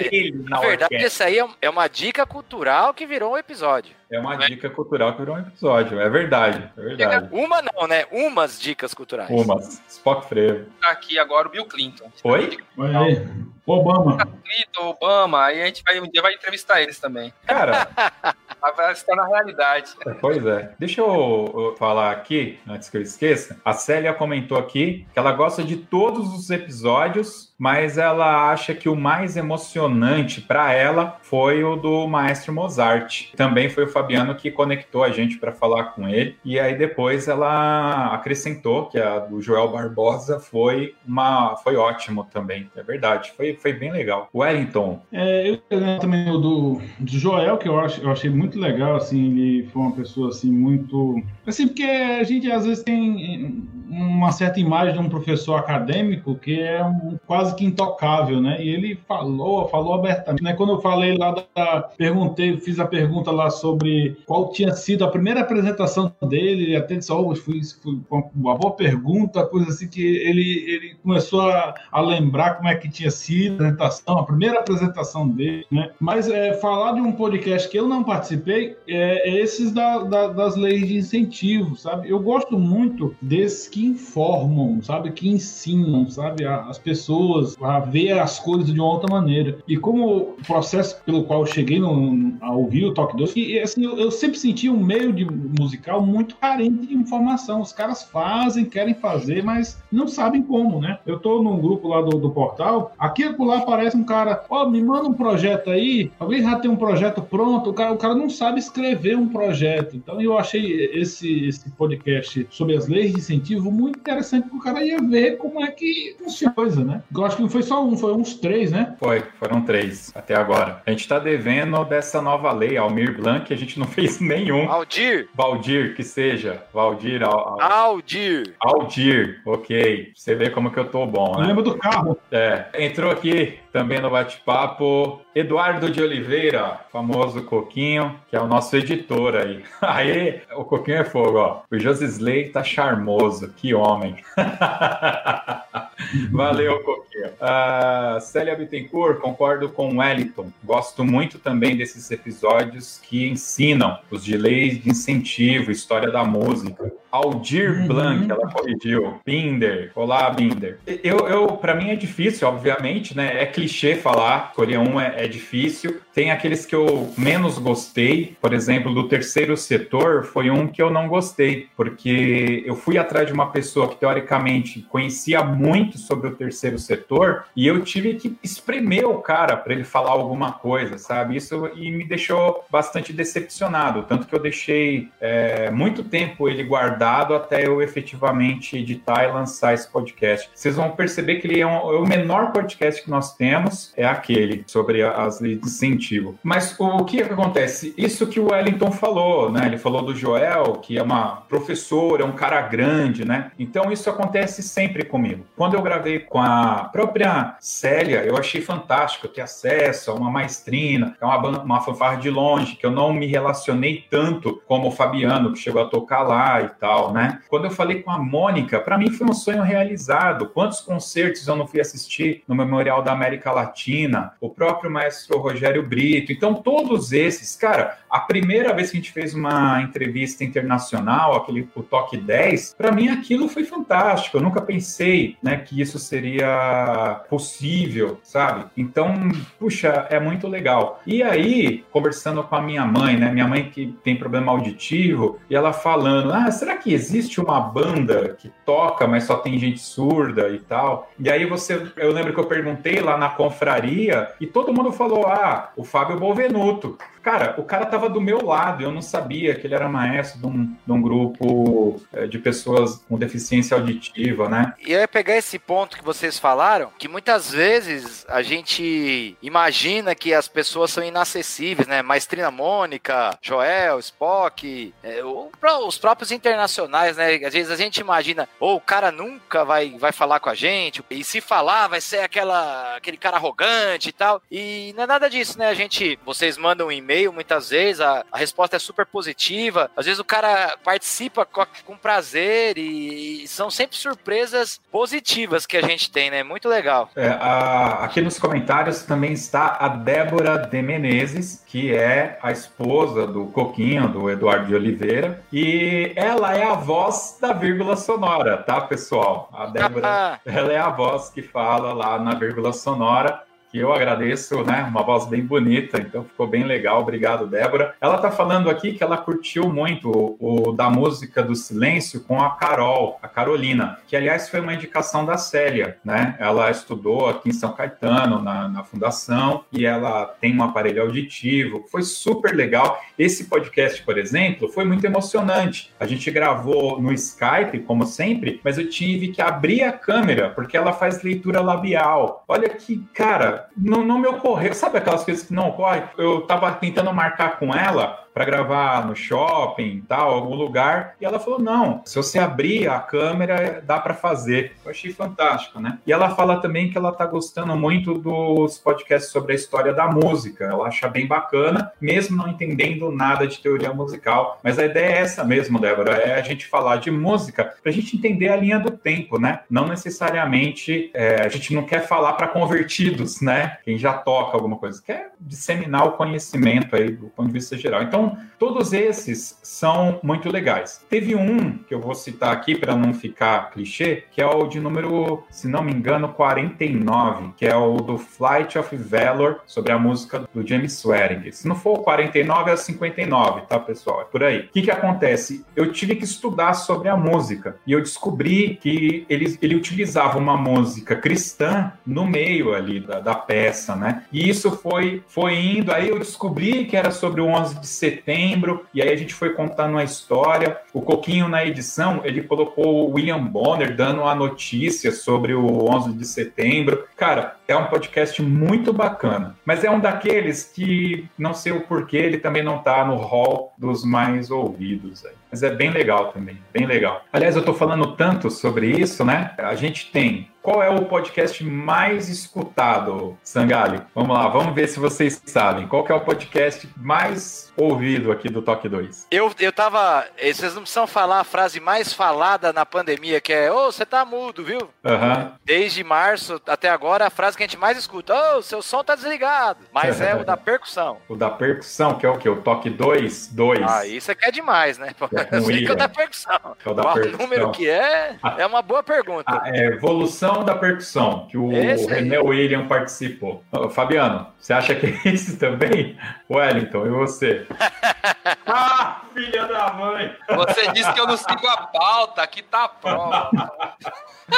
pois é, é esse mesmo. É esse mesmo, ele é o mais ouvido. Para vocês terem uma ideia, ele é 10 vezes mais ouvido do que o menos ouvido, com certeza. 10 nada, eu acho que 100 vezes.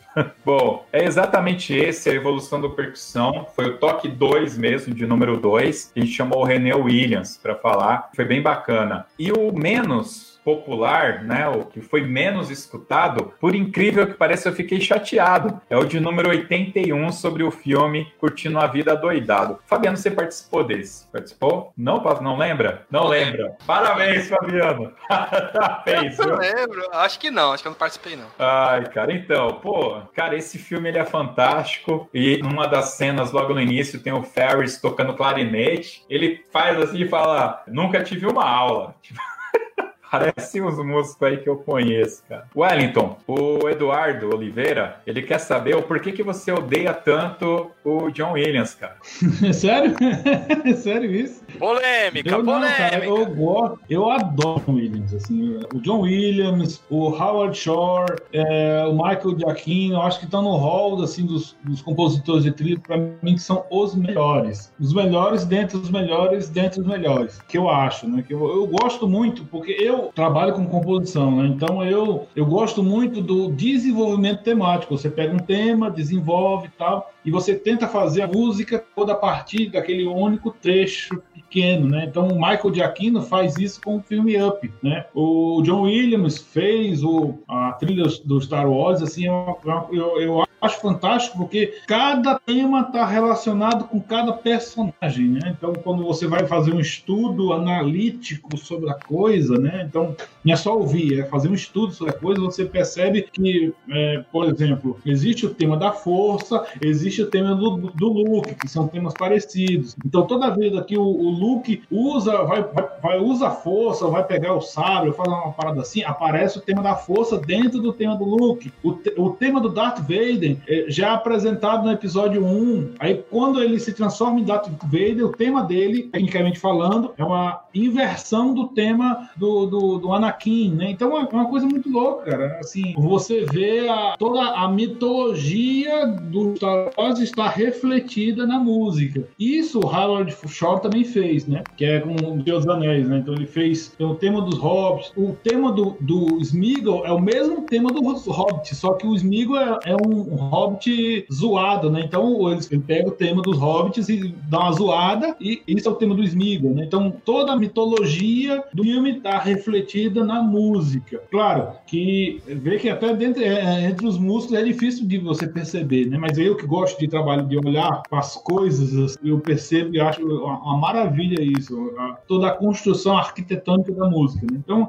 eu gosto muito do John Williams, adoro. Já não gosto tanto do é, Hans Zimmer, porque o Hans Hans Zimmer, ele fez aquele, aquela trilha do Gladiador. Se você analisar, você vai ver a trilha do Gladiador dentro do, do Batman, vai ver a trilha do, do Gladiador dentro do Piratas do Caribe, vai ver a trilha do, do Gladiador no Interstellar. Então você vai ver, ele às vezes ele coloca a melodia, às vezes coloca a melodia meio, meio esquisita, com uma mudança de moda, às vezes bota só os acordes, mas assim, o cara fez a trilha do Gladiador e não esqueceu mais em todo o filme ele faz isso. De alguma forma, de alguma forma, bem escondida, claro, porque senão a galera não percebe, vai perceber, né? Mas aqui e lá você tem, você pode vasculhar no YouTube que tem os caras mostrando, opa, aqui tem a trilha do, do Gladiador que você usou em outro filme aqui, cara. Que parada é essa? Como é que pode isso? Então é, é basicamente isso. Eu, eu gosto do, do, John Williams e não gosto muito do, do. Pessoal, se vocês tivessem acesso àquilo que é cortado na edição, vocês ficariam enojados, tá? Não, não, não, não, não, não. O cara odeia o, o, o John Williams e agora vem falar que gosta. É. Filha da mãe. Quem gosta dele sou eu. Que filha da mãe, bicho. Tá é que ele certo, quer sair tá de bonzinho aqui na live. Quer é, sair de bonzinho. falando aí que o Luke fica fazendo força Menezes... e tocando musiquinha. Hum. Pera aí. A Débora tá falando que ela gosta do podcast do Curtindo a Vida Doidado.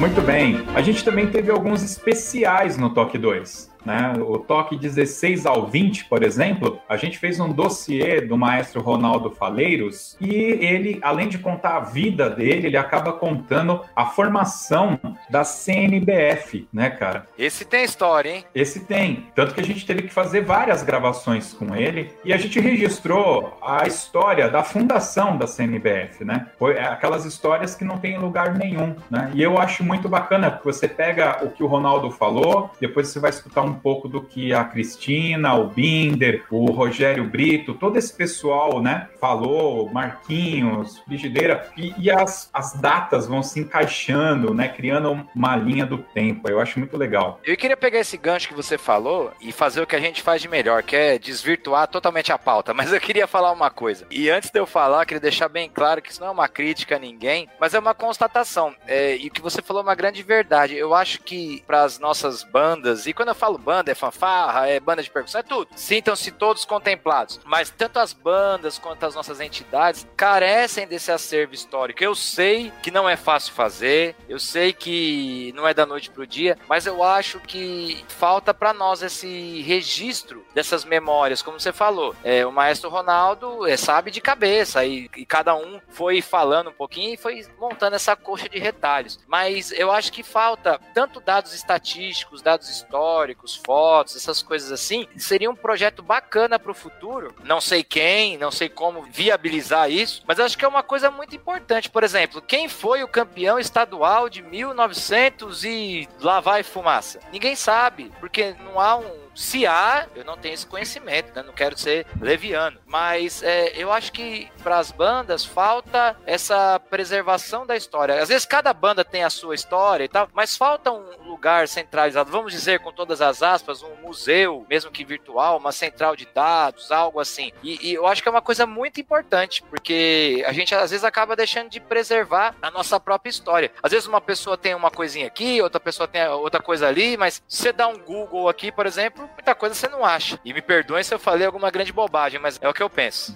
É verdade. Bom, nós tivemos também, nós temos ainda, né, aqueles especiais pelos estados, né? É, pelas bandas do Amazonas, pelas bandas de Santa Catarina, pelas bandas do Rio de Janeiro. A gente começou a fazer isso e, obviamente, além de ser difícil, né, tem muitos temas que vão aparecendo no, no meio do caminho e a gente, obviamente, não consegue dar conta de tudo. Mas nós temos esse, essa linha que é, vamos tentar voltar mais com isso aí em 2021. Nós temos a série das leis de incentivo, que a gente já falou. Falta falar do Almir. É Almir?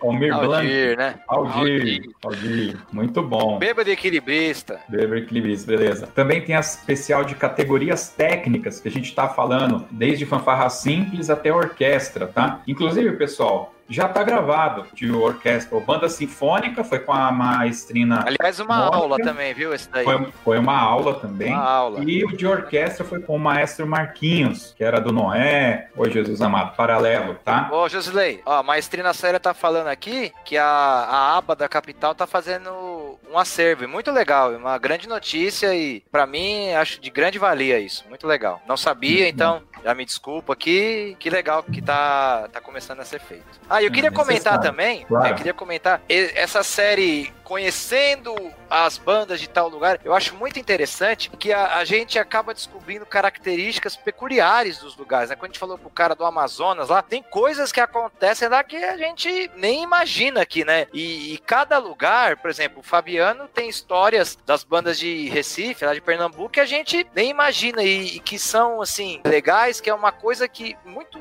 peculiar, acontece lá e não acontece aqui. Digo assim, de ser algo específico, assim, um tipo de repertório, uma dificuldade que ele tem que eu não tenho, e, e essa coisa regional, que eu acho muito legal isso. E é, e é, bem legal explorar esse, esse âmbito aqui. Realmente é, é bem diferente, é bem legal. É verdade. Vou pegar aí esse gancho, né? O Fabiano uma vez comentou comigo que a forma de tocar cocheia na região dele é diferente, né, Fabiano? Por causa do frevo. É, na linguagem do frevo, né? o frevo ele, ele é uma mistura de várias várias coisas e algumas vezes ele se mistura um pouco no jazz também, tanto que é, o Maestro Spock conseguiu aí fazer essa fusão do frevo com jazz muito bem tranquilamente, né? Então, ela, às vezes as, as cochelas são swingadas e as articulações também, que nem sempre são escritas, né? É uma característica daqui. Quando eu cheguei aqui, eu sou de São Paulo, e quando eu cheguei aqui em 2002, para eu tocar frevo, foi muito difícil, cara. Para contar o compasso espera já era difícil.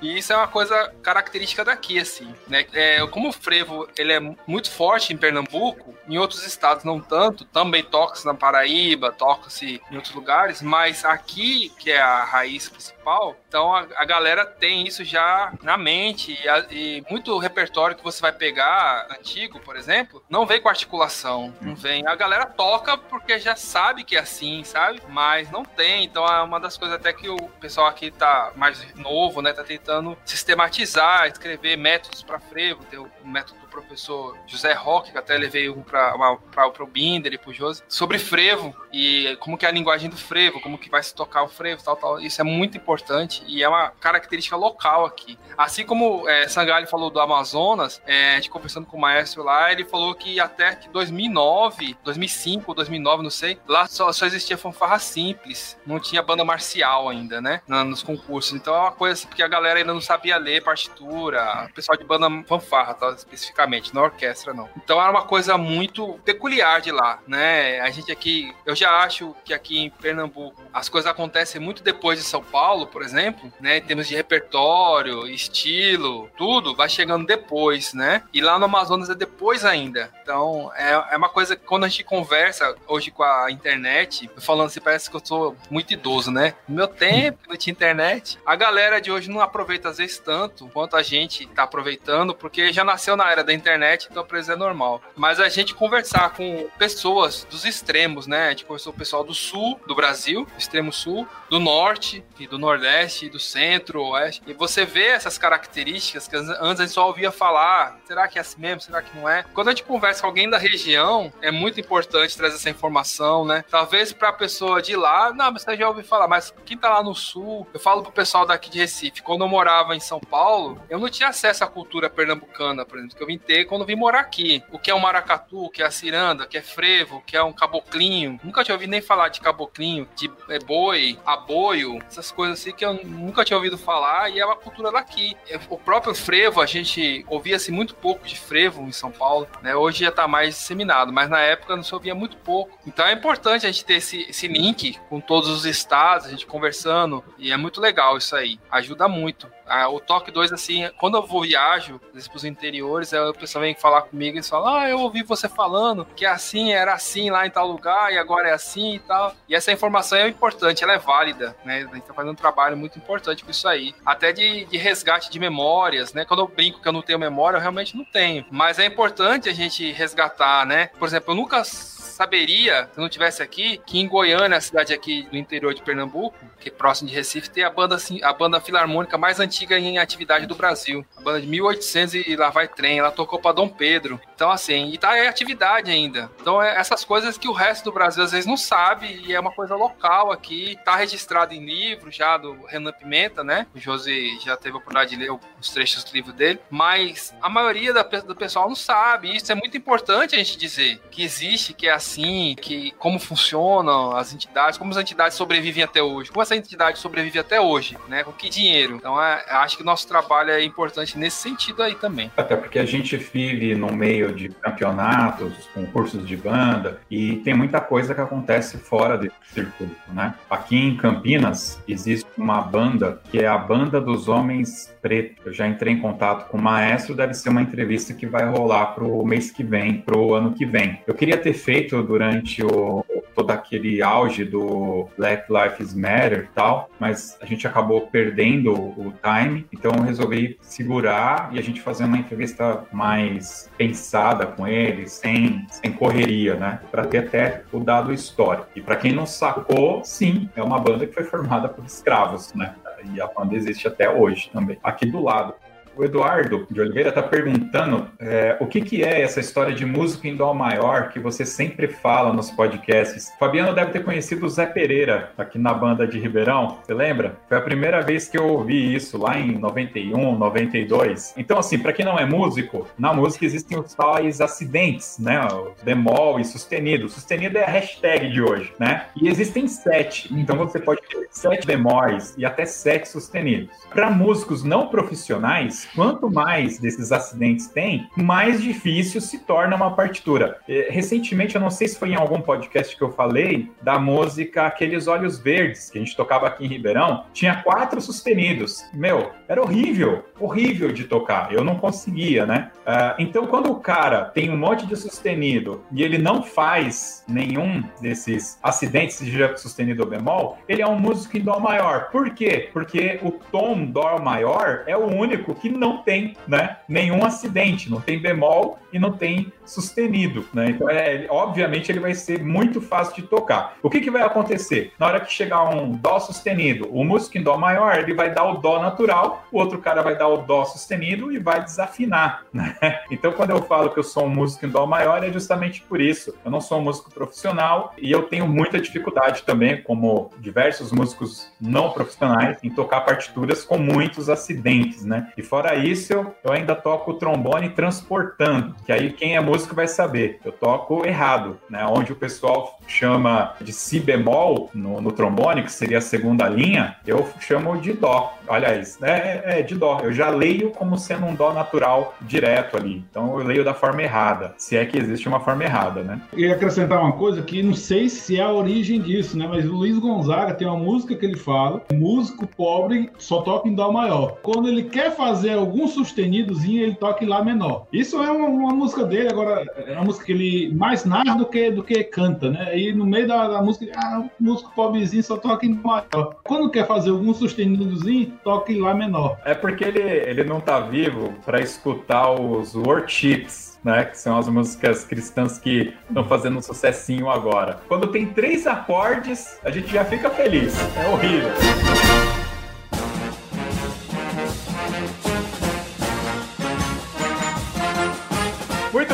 Vamos lá então para as curiosidades do Toque 2. A primeira aqui, 8 de março é o dia que eu pedi a minha esposa em casamento. Eu acabei já falando aí, já falei isso, então não, não, já passou. E nós entrevistamos, isso é bem louco. Nós entrevistamos em 100 podcasts apenas duas balizas. Duas balizas. Uma é a Valéria, todos vocês conhecem a Valéria, o Fabiano conhece, mas ela obviamente já não é mais baliza, mas é que para mim toda baliza vai ser baliza para sempre. Mas a outra baliza que a gente entrevistou é uma mulher trans, cara, que é a Alice. Ela fica lá perto do Fabiano. Não me lembro agora qual que é a, a banda que ela é baliza, mas fica lá pro lado do Fabiano. É uma mulher trans, cara. Então olha que loucura, né? E também a gente acabou fazendo um especial com mulheres trans que participam de bandas e fanfarras. Então foi a Alice e as outras duas eu vou esquecer o nome, cara. Que, que maldade, eu deveria ter anotado. É que são, é muita coisa, pessoal, para ficar na cabeça aqui. Mas uma, eu sei que ela foi, é, as duas outras são coreógrafas. Uma delas é daquela banda do SEDEC, que não é mais SEDEC. Era... Orquestra de Metais lá da Paraíba, Isso. né? Da Paraíba. Ela, ela é de lá. Desculpem, pessoal, mas é só procurar que acha fácil. E a outra era da, ela era coreógrafa da sua antiga banda lá do Padre. Depois que você saiu, ela assumiu lá como coreógrafa lá, né? Eu, é interessante isso, cara. Sem querer, a gente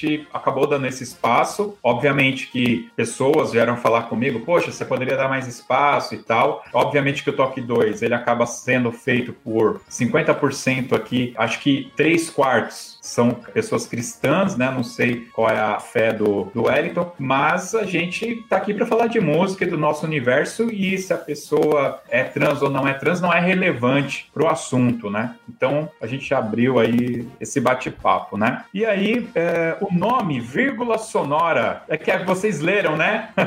vocês leram a ata, a pauta, né? Então duas coisas, né? Da vírgula sonora, a Débora Menezes é a voz da vírgula sonora, mas esse esse nome, vírgula sonora, eu tirei do podcast Spinoff. Spinoff.com.br é um podcast que fala sobre séries. Eles não têm lançado mais episódios já há um bom tempo. Eu ainda cheguei a ouvir eles quando eles estavam publicando lá alguma coisa e o host desse podcast, quando eles depois da introdução, ele falava: "Vamos depois da nossa vírgula sonora". E eu achei fantástico, porque eu, eu não consegui encontrar alguma coisa para falar, né, para passar isso. Aí eu acabei escutando isso, porque o, o Luciano Pires não usa, né? O Jovem Nerd fala e-mails, né? Todos têm uma frasezinha, eu não consegui encontrar e essa da vírgula sonora eu achei bem relevante, ficou bem legal. A frase bom dia, boa tarde, boa noite. Aí, da onde que eu tirei isso, Felipe Sangalho? Meu nome é Luciano Pires e este é o seu cafezinho. exatamente. O Luciano Pires, cara, não foi um dos primeiros podcasts que eu escutei, mas eu não gostava no início, não. Eu não estava preparado, né? Para grandes mentes. E a minha mente não estava preparada. Então, depois de muito tempo que eu fui acompanhar com mais firmeza tal, e aí ele fala sempre bom dia, boa tarde, boa noite. E eu achei fantástico, porque faz todo sentido, né? É, podcast é isso. Você escuta ou de manhã, ou à tarde, ou à noite, no trânsito, no banho, né, Felipe Sangalo? No banho não. No, no banho, banho, não, não consigo, mas no trânsito eu sou campeão. Muito bem. Rapidamente aqui, a Maestrina Célia está falando que a Alice é da orquestra surubinense. Fica realmente perto de você, Surubim? É umas três horas daqui de Recife, mais ou menos. É, é, é interior. É não, é interior. acho que menos, acho que menos, umas duas horas. É interior. Uh, o Toque 2 foi o primeiro podcast sobre bandas e fanfarras do Brasil. Eu acho que isso é a única coisa assim que eu me permito subir no salto para falar, porque eu já contei isso em outros podcasts, já em entrevistas pro Alex lá no Por Essas Bandas. O Alan me chamou para participar de uma live que eles fizeram lá na Comil também. Eu devo ter contado essa história, né? A gente fez uma pesquisa. O Fabiano que participou com a gente do Diário de Bordo, no episódio 1 ou 2, acho que até o 3, eu não chamava de podcast, eu falava postcast. Falava até errado, cara. Olha que doideira, né? E quando a gente lançou o Diário de Bordo, era um podcast cristão, né? É, eu achei que ia ser revolucionário, porque um amigo meu tinha falado assim: não, no Brasil o podcast não pegou, não. E aí, o que, que aconteceu? Ao invés de eu pesquisar antes, eu fui e, e lancei o Diário de Bordo achando que eu ia arregaçar. Ninguém da igreja gostou, já começou por aí. Então, lá, uns 500 downloads que a gente poderia ter com o pessoal da igreja não tinha, que ninguém gostou. E aí eu descobri que tinham outros podcasts aí bem mais relevantes. Tem o Irmãos.com, Bibotal, que depois surgiu no Barquinho. O próprio Eduardo Oliveira, ele tinha um podcast chamado Massacrente, que eu escutava bastante também. Tinha o Achando Graça, que é uma reverência à graça de Cristo e tal. Cara, enfim. Então, quando a gente foi fazer o, o Toque 2, eu resolvi dar uma pesquisada antes, né? E realmente no Brasil não havia nenhum. Naquela época, hoje a gente escuta pelo Spotify, pelo Deezer, pelo Google Podcasts, mas naquela época você tudo que se relacionava a podcast estava no iTunes da Apple, né? E não tinha lá, quer dizer que não tinha. Era bem isso. E realmente não tinha. Eu encontrei outros três podcasts americanos que falavam de bandas, mas só tinha um que estava ativo, que era o Round Table. Depois a gente chamou eles para fazer a collab e deu super certo e tal. Mas o Top 2 foi o primeiro, né? E tem uma, uma coisa, não sei se vocês sentiram isso, né? Principalmente agora na pandemia, todo mundo foi obrigado a ir para as mídias sociais e usar conexões como essa que a gente está usando, né? Então todo mundo criou ali um programa de entrevistas no meio de bandas e fanfarras, né? Felipe mesmo foi convidado para alguns, não foi não, Felipe? Fui, fui. O próprio pessoal de Surubim, que fica a 123 quilômetros de Recife, me convidou para fazer. O próprio Alex também convidou. Foi bem legal. O próprio maestro Carlos Frangiotti, presidente da Ocifaban, também fez, também participei. Fabiano, participou de muita não, eu, eu, não participei de muitas. Eu fui até convidado, mas às vezes eu ficava meio, meio assim, participar de alguns temas e tal. Mas eu assisti algumas também que eu gostei bastante e tal. Então foi legal. Legal. Wellington? Sim, eu também participei. Eu participei ali do que o João faz, né? Que é do March Experience, né? Foi só nesse mesmo que eu participei. É, eu participei, fiz uma live com ele também, mandei um material lá sobre podcast, foi bacana. Teve muitos, né? Então o pessoal acabou vindo, surgiram outros podcasts sobre bandas e fanfarras. Eu acho que eu nunca falei aqui os nomes, então vamos lá. Surgiu depois o Em Frente March, que é um podcast também sobre bandas e fanfarras. Ah, eu participei neles também. Participou? Participei. Sobre educação musical. Bacana, bacana. Uh, também teve aquele eufonista que era de Mauá, Maxwell, alguma coisa Peterson. Max Peterson. Ele tá fazendo também, mas acho que ele, no caso, é YouTube que ele utiliza. Enfim, muita gente fazendo conteúdo aí. Legal, mas o Toque 2 fez primeiro, tá bom? Só para deixar registrado aí. Esse, ó, isso realmente eu não abro mão. E Fabiano, vamos ver se você se lembra. Ah, não, não vale porque você leu a pauta. Mas aí para o pessoal que ainda está com a gente aqui, a ideia de fazer o Toque 2 não foi minha e não foi do Fabiano, né? Você já leu a pauta, mas você se lembrava disso, Fabiano? Que a ideia não foi nossa? Eu lembro que na época do Diário de Bordo, né? Que a gente sempre queria falar sobre banda, e aí ele ficava, Rodrigo, né? Ficava, bicho, vocês deviam fazer um, um só pra vocês aí, pra falar de banda. A gente não entende nada de banda e você fica falando de banda toda hora, então faça aí um de banda vocês. Aí o Thiago Chabeck, o Chebeck, né? Você chamava ele? Chabeco. Chaveco.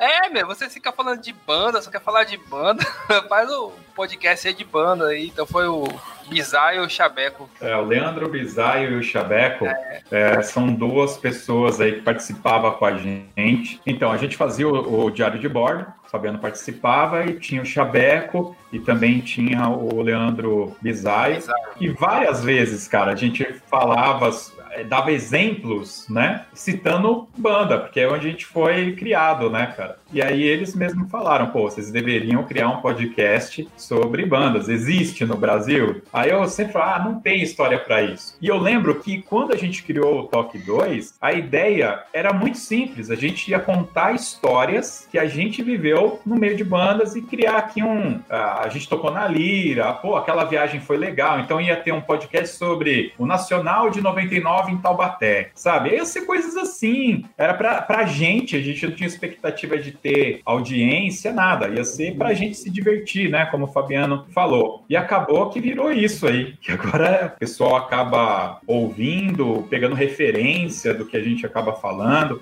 E isso também acaba impactando a gente com a responsabilidade de trazer um conteúdo correto, né? Isso é muito importante. Muito bacana isso daí. Senhores, a gente falou bastante aqui, já batemos o nosso tempo que a gente tinha colocado aí proposto, né? Então acho que a gente pode ir aqui para o final. Então a gente vai agora para nossa dica cultural.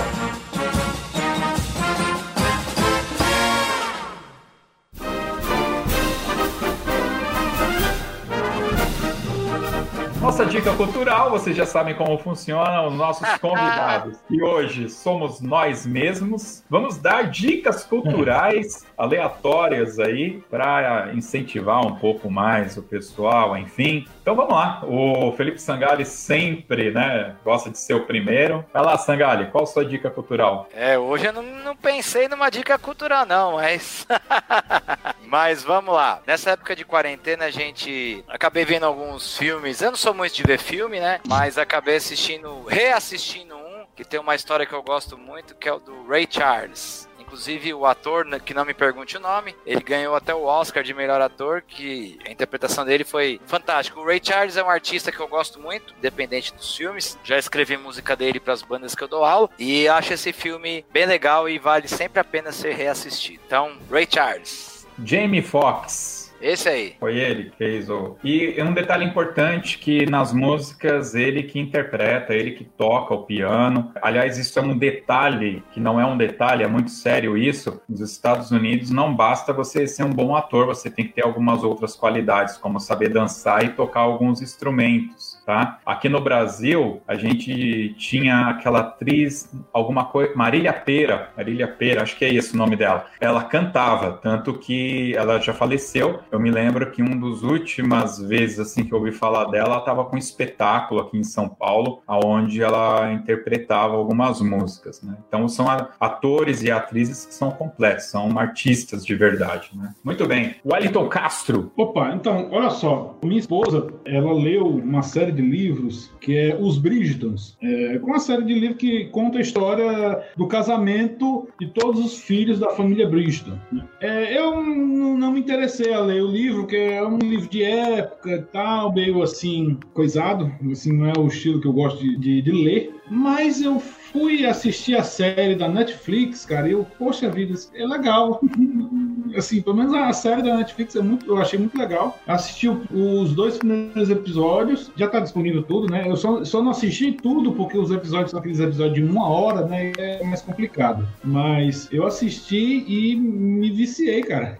Assim, só tem dois e me viciei. Só não assisti os, o restante agora porque é, eu tô tirando pra assistir com ela. Mas é uma série que eu recomendo. Os Bridgertons, da Netflix. Muito bem. Fabiano. É, eu vou citar uma série que eu assisti esse ano que eu achei legal. Achei interessante a jeito que foi feito ela, porque cada episódio era uma temática diferente, assim, um estilo diferente. Então, um episódio era terror, o outro era sci-fi, eu achei interessante isso tudo seguindo a história normal da, da, série. Também porque a temática foi muito interessante. A, a série chama-se Lovecraft Country e ela foi inspirada justamente nas obras do, do escritor Lovecraft. E ela, ela foi a segunda série que eu assisti esse ano, que ela citou um evento interessante que foi na cidade de Tulsa, nos Estados Unidos, que ficou durante muitos anos é apagado das, dos livros de história, né? Foi aquele massacre que houve em Tulsa. E a série ela é baseada, uma boa parte da história se passa em Tulsa. E Lovecraft, quando foi um escritor, ele era racista, então os personagens dele eram sempre brancos e os negros eram sempre escravos, aquela coisa. E nessa série, os autores eles justamente pegaram Lovecraft, o estilo de história dele e colocaram os protagonistas negros, né? E os brancos eram os vilões da história, que por muitas vezes faziam experiências, pegavam os negros para fazer experiências, aquela coisa. Então, tem uma temática pesada, não é para criança, mas muito interessante a série para quem gosta de, de, cinema e estilo assim, bicho, é muito louco, velho. Eu até o segundo episódio, se eu não me engano, é sobre fantasma e é assim, que dá medo mesmo. Eu lembrei da, da, do cemitério maldito que a gente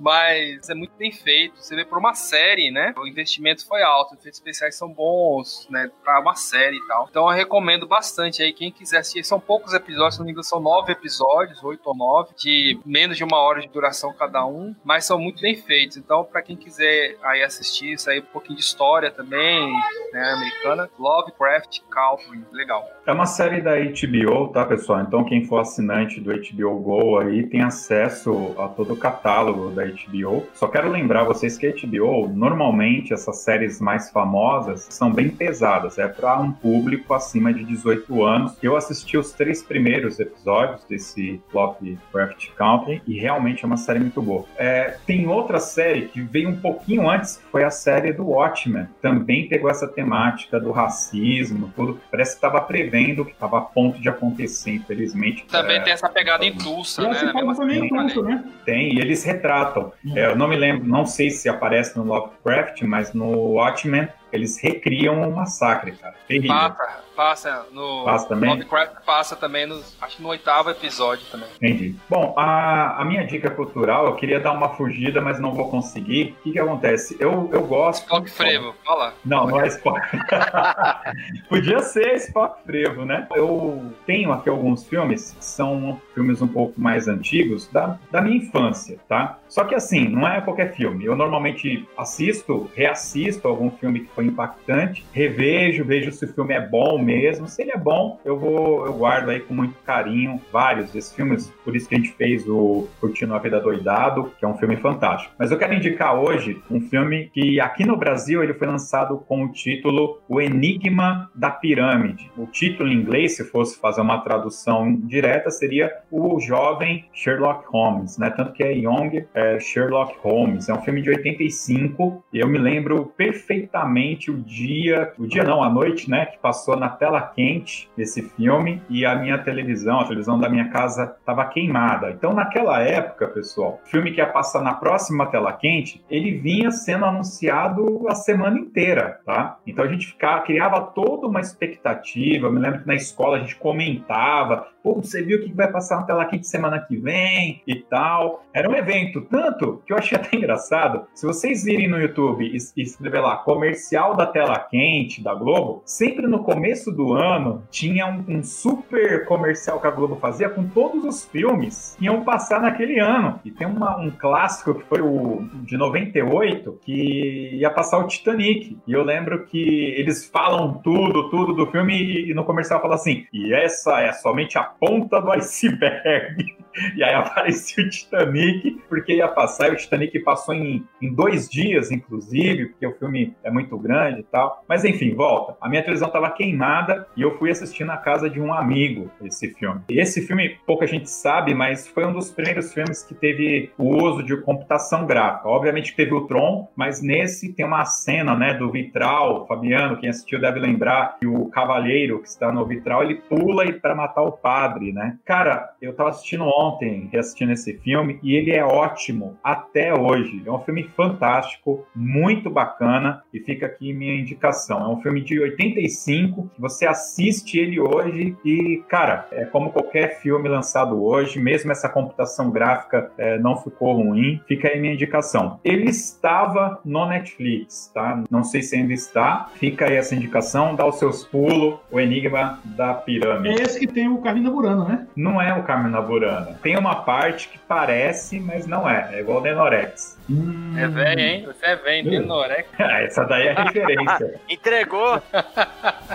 Denorex. Parece, mas não é. Muito bem, pessoal. Depois dessa, vamos agora para o nosso Toca na Pista.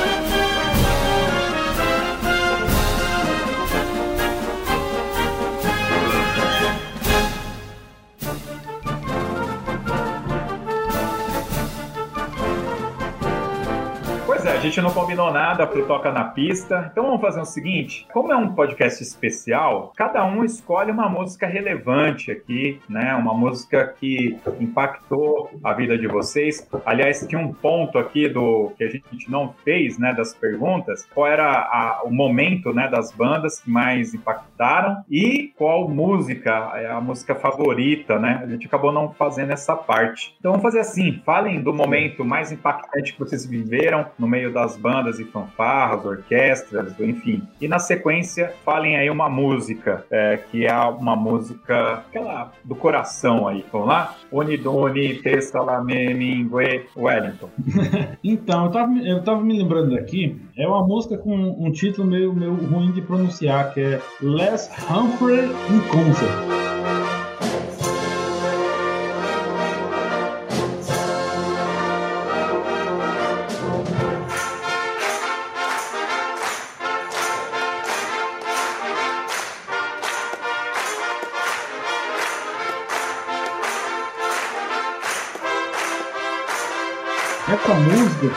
É uma música. Existiu esse grupo, que é os Les Humphrey, que é uma, um grupo como se fosse os Beatles, como se fosse o ABBA da Alemanha, sabe? E assim, até quando você vai ver o vídeo deles, é como se fosse o ABBA da Alemanha. Uma, uma parada assim. Eles são muito parecidos, o estilo da coisa toda é muito parecida. E ele é marcante para mim, cara, porque eu, eu viajei para Alemanha com a minha banda, a banda que, que, eu tocava, que é a banda do município de Pindaratama, né? A gente foi assim, muita coincidência. A gente foi tocar em uma creche em Fortaleza. Nessa creche tinha uma produtora de eventos, essa produtora estava procurando grupos artísticos para levar para a Alemanha em 2002. Aí a gente tocou, ela gostou da gente, aí já rolou os primeiros contatos com o maestro e isso foi, se não me engano, no ano de 2000. E em 2002 a gente viajou para a Alemanha. Eu, ocorreu toda uma preparação até a gente ir e tal, foi uma novela, tirar passaporte. E olha só, eu na época tinha 12 anos. Na época eu tinha 12 anos e, e tinha todo um trâmite de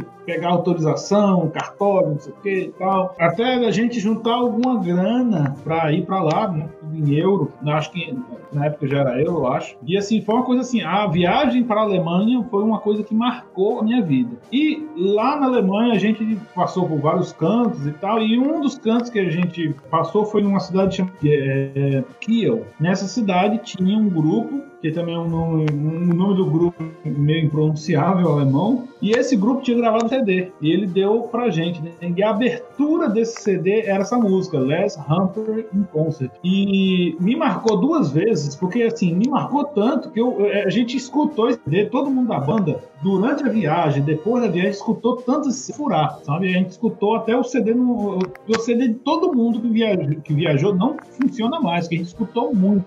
E eu, uma das primeiras coisas que eu fiz, já entrando no mundo da, da composição, do arranjo, foi pegar essa música de todinha de ouvido. Eu peguei essa música todinha de ouvido, adaptei ela para banda de música e tá lá no site do portal Brasil Sonoro. Como é de um grupo alemão, é um grupo assim, aba de lá, né? Eu fosse o aba de lá. Não é tão baixado, não é tão conhecido, né? Mas assim, pro momento que eu vivi, para tudo que eu vi, é assim, uma coisa impactante. Toda vez que eu escuto essa música, parece que vem memórias, sabe? Assim, da viagem, do grupo, de receber o CD deles e tal. Que foi assim, bem impactante pra gente. Um, um garoto de 12 anos, só pra você ter ideia, a primeira vez que eu fui a Fortaleza foi para essa apresentação nessa escola, nessa creche. E dois anos depois eu viajei para Alemanha, né? Então foi assim, uma coisa bem impactante para mim. Legal. Felipe Stangali, conta também um momento importante e uma música, não precisa estar inserido, como foi o caso do Wellington, não, tá? Fica à vontade. Tá, o um momento importante. Bom, tem, tenho vários, mas eu vou citar dois rapidamente. É, em banda é o título de Caieiras 2019 com a Orquestra de Santa Isabel, banda Infanto, né, que ganhou na categoria sênior. É, foi uma emoção indescritível, né? Foi, foi muito legal. E de orquestra foi o meu primeiro concerto com a Orquestra Jovem Tom Jobim Jobim, né? Foi a primeira vez que eu participei de um concerto de orquestra também, foi muito legal. E música de banda que eu mais gosto é Baquianas número 8,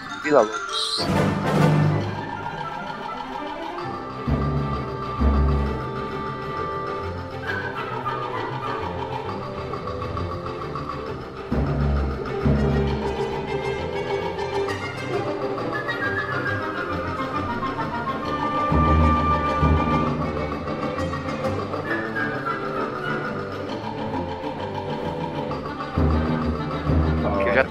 Banda é Baquianas 8 do Vila Lobos, que é uma música sensacional. Esse ano, 2021, nós nos comprometemos a fazer o tão falado podcast do Vila Lobos, que era para ser o 50. Né? Não sei se você lembra, mas o podcast 50 era para ser o do Vila Lobos. É, obrigado. Tem um cara aqui apaixonado por ele. Legal. Fabiano. É, vendo o pessoal falar aí, a memória vai assim né? Tenho poucos anos de, de música, né? De estrada. Então, foram inúmeros. Eu me lembro da primeiro, do primeiro ensaio que eu fui assistir da banda de Ribeirão Pires, que o Josi me chamou, vai lá assistir o ensaio da banda. E a primeira música que eu ouvi eles tocando foi o Mancini Magic. Mancini Magic, é, foi do caramba. E depois, a primeira vez que eu fui no ensaio da Líria de Mauá, também foi o Josi que me chamou pra ir. Foi no domingo de manhã, ensaio do domingo de manhã, e eles estavam ensaiando The Fresh Shoots. As duas músicas assim, bicho. Primeiro, a Mancini Magic foi, foi algo assim mágico para mim, porque eu, eu, vinha de uma cultura de banda de igreja, né, que só tocava os hinos e tal. Aí você de repente vê uma banda tocando música de cinema, os temas que você da Pantera Cor-de-Rosa, que você assistia, né?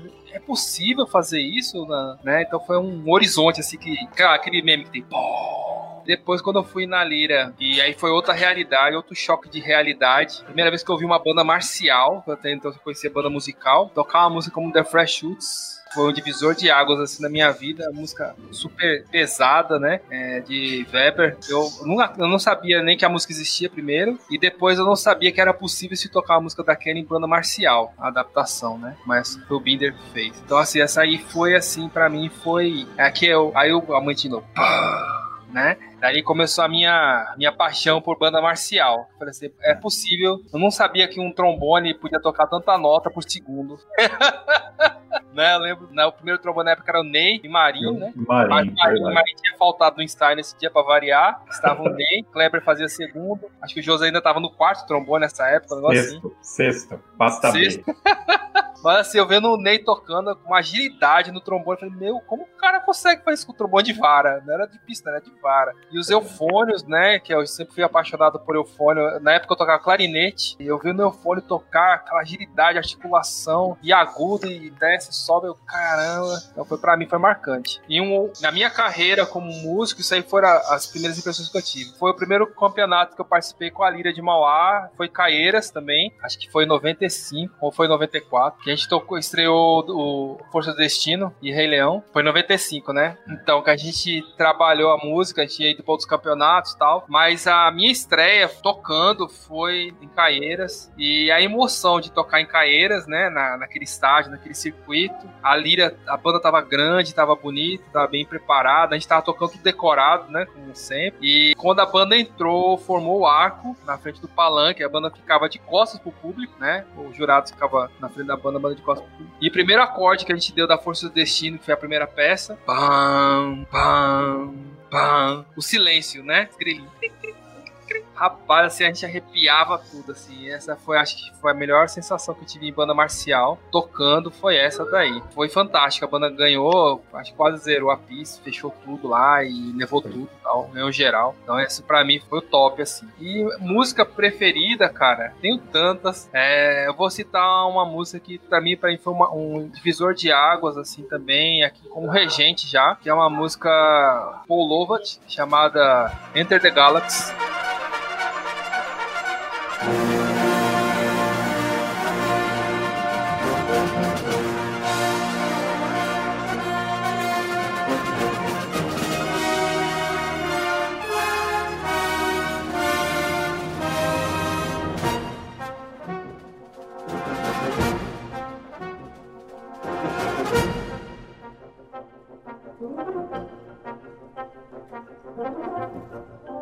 Música curtinha, ela tem quatro minutos aí, mas quando a gente tocou, a gente fechou a, a, planilha. Foi a primeira e a única vez que a banda zerou, assim, fechou, que o máximo da pontuação na época era 80 pontos. A gente fechou. Quando anunciou o segundo colocado com 79 alguma coisa, eu falei, ixi, cara, segundo colocado tá com 79 e não era a gente. E agora? Pra onde vai isso?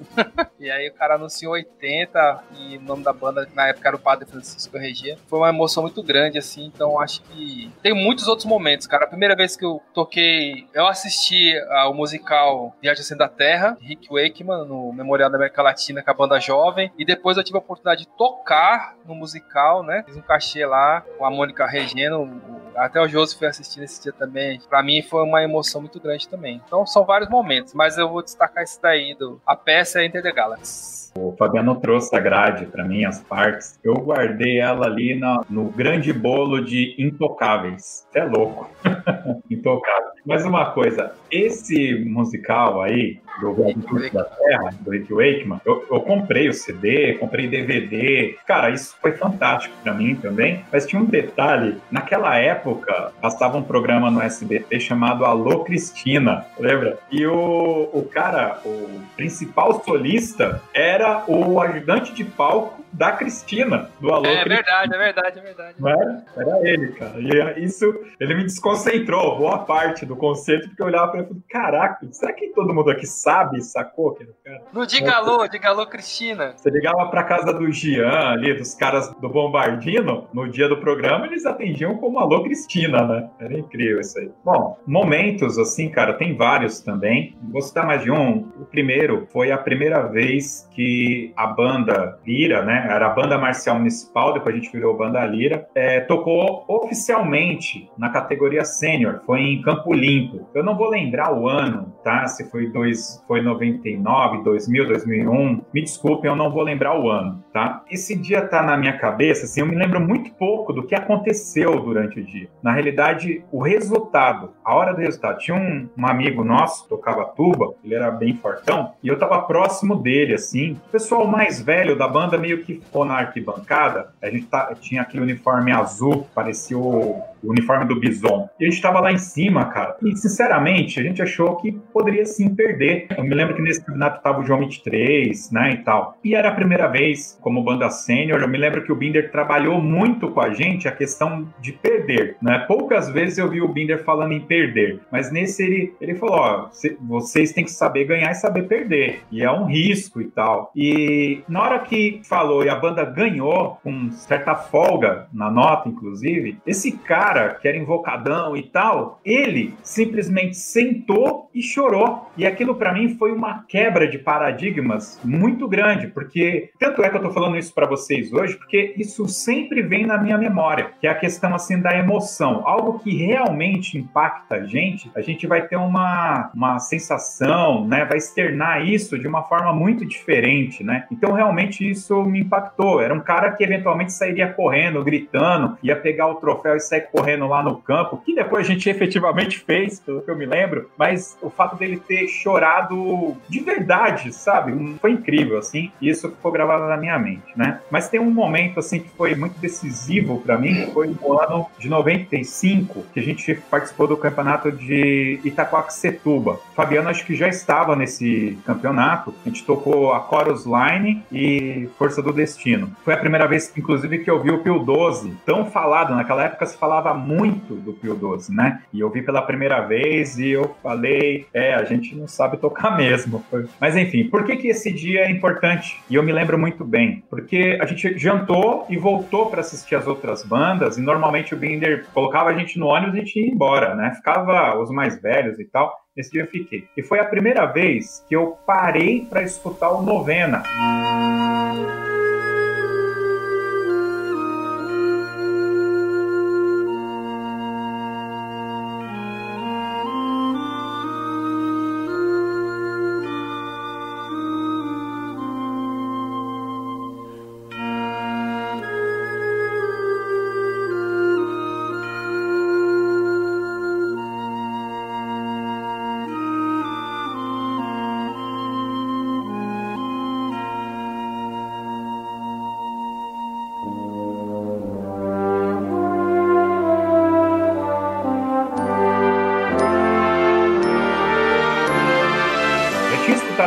mas nunca me importei com a música. E como estava muito cheio, era uma banda sinfônica de marcha, musical de marcha. Eu fiquei perto da linha de frente. E a linha de frente fez uma apresentação como se fosse a paixão de Cristo. Toda a peça. Ele nascendo, ele curando, ele sendo lá no, no, no Calvário e tal. E no final, e isso é o que tem mais na minha mente, eles levaram uma, uma cadeira toda fantasiada de trono. E ele senta nesse trono, um rapaz, e aí termina com todo mundo fazendo alguns movimentos em direção a ele. E um de, desses dançarinos do corpo coreográfico segura uma coroa em cima da cabeça dele, mas ele não põe, ele só segura assim, né? Que é o momento que ele Jesus ressuscitou, né? E cara, aquilo ficou na minha cabeça marcado. E a partir daquele dia, eu falei, bom, esse tipo de coisa tão belo tem que ser feito dentro das igrejas, porque até então, como o Fabiano falou, né, a gente foi criado na cultura de bandas evangélicas e naquela época não tinha YouTube. Então é importante quem está ouvindo isso saber que para um garoto evangélico no final dos anos 80, meio dos anos 90, a gente praticamente não escutava música secular. Meu pai e minha mãe nunca comprariam um disco secular para eu escutar.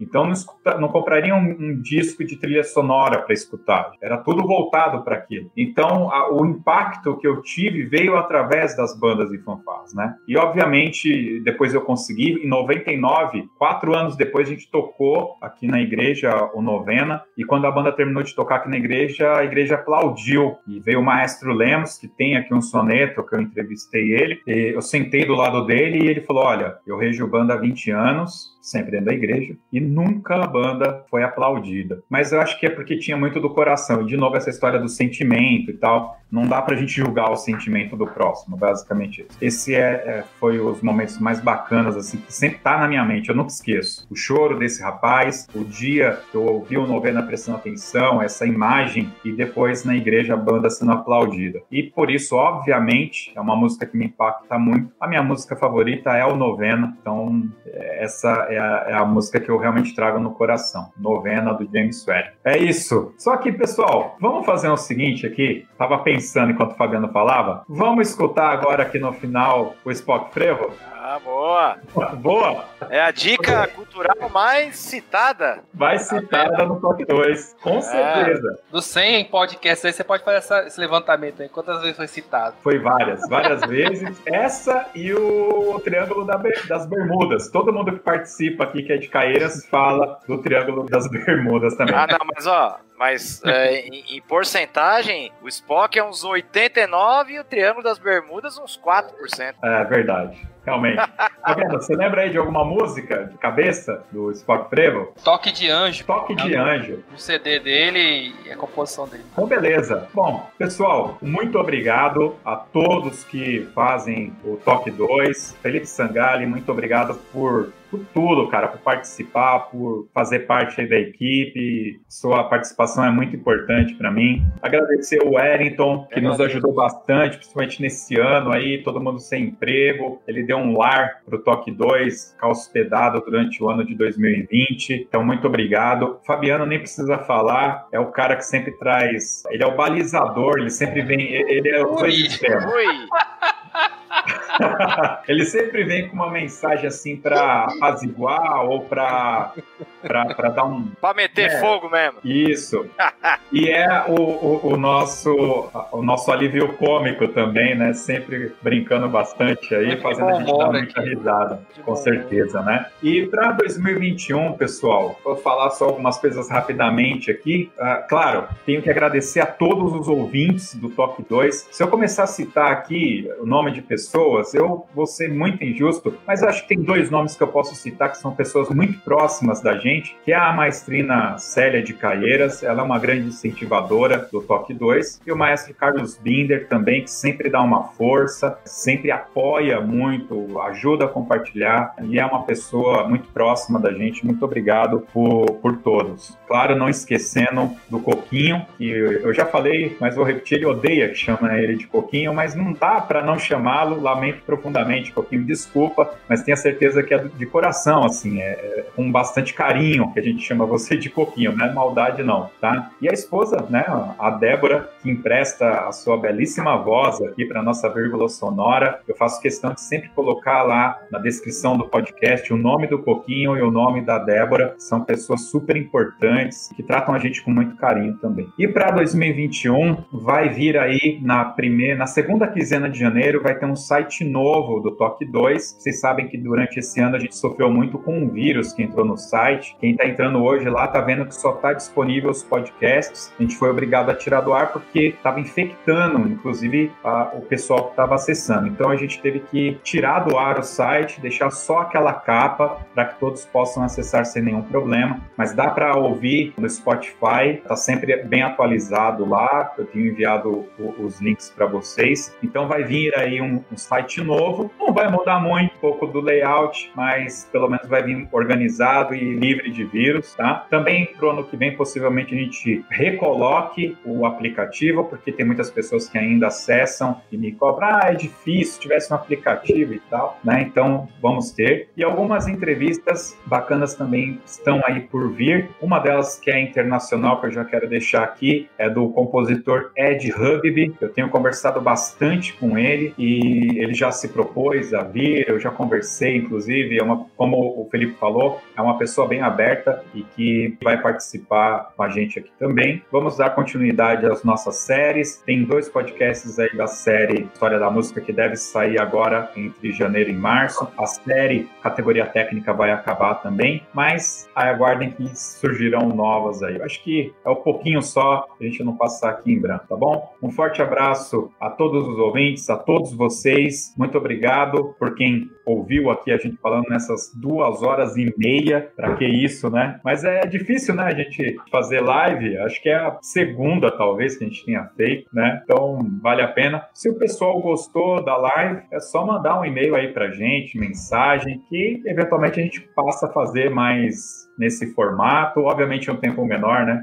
Desgastar todo mundo. E é isso. Então, fiquem agora com o Passo de Anjo, do Spock e Frevo Orquestra. E até o próximo Toque 2 Podcast Bandas e Fanfarras no ritmo da vida, na batida do coração. Valeu! Aí, valeu. Cheirunda pra todo mundo aí. Cheirunda! Câmbio e desligo.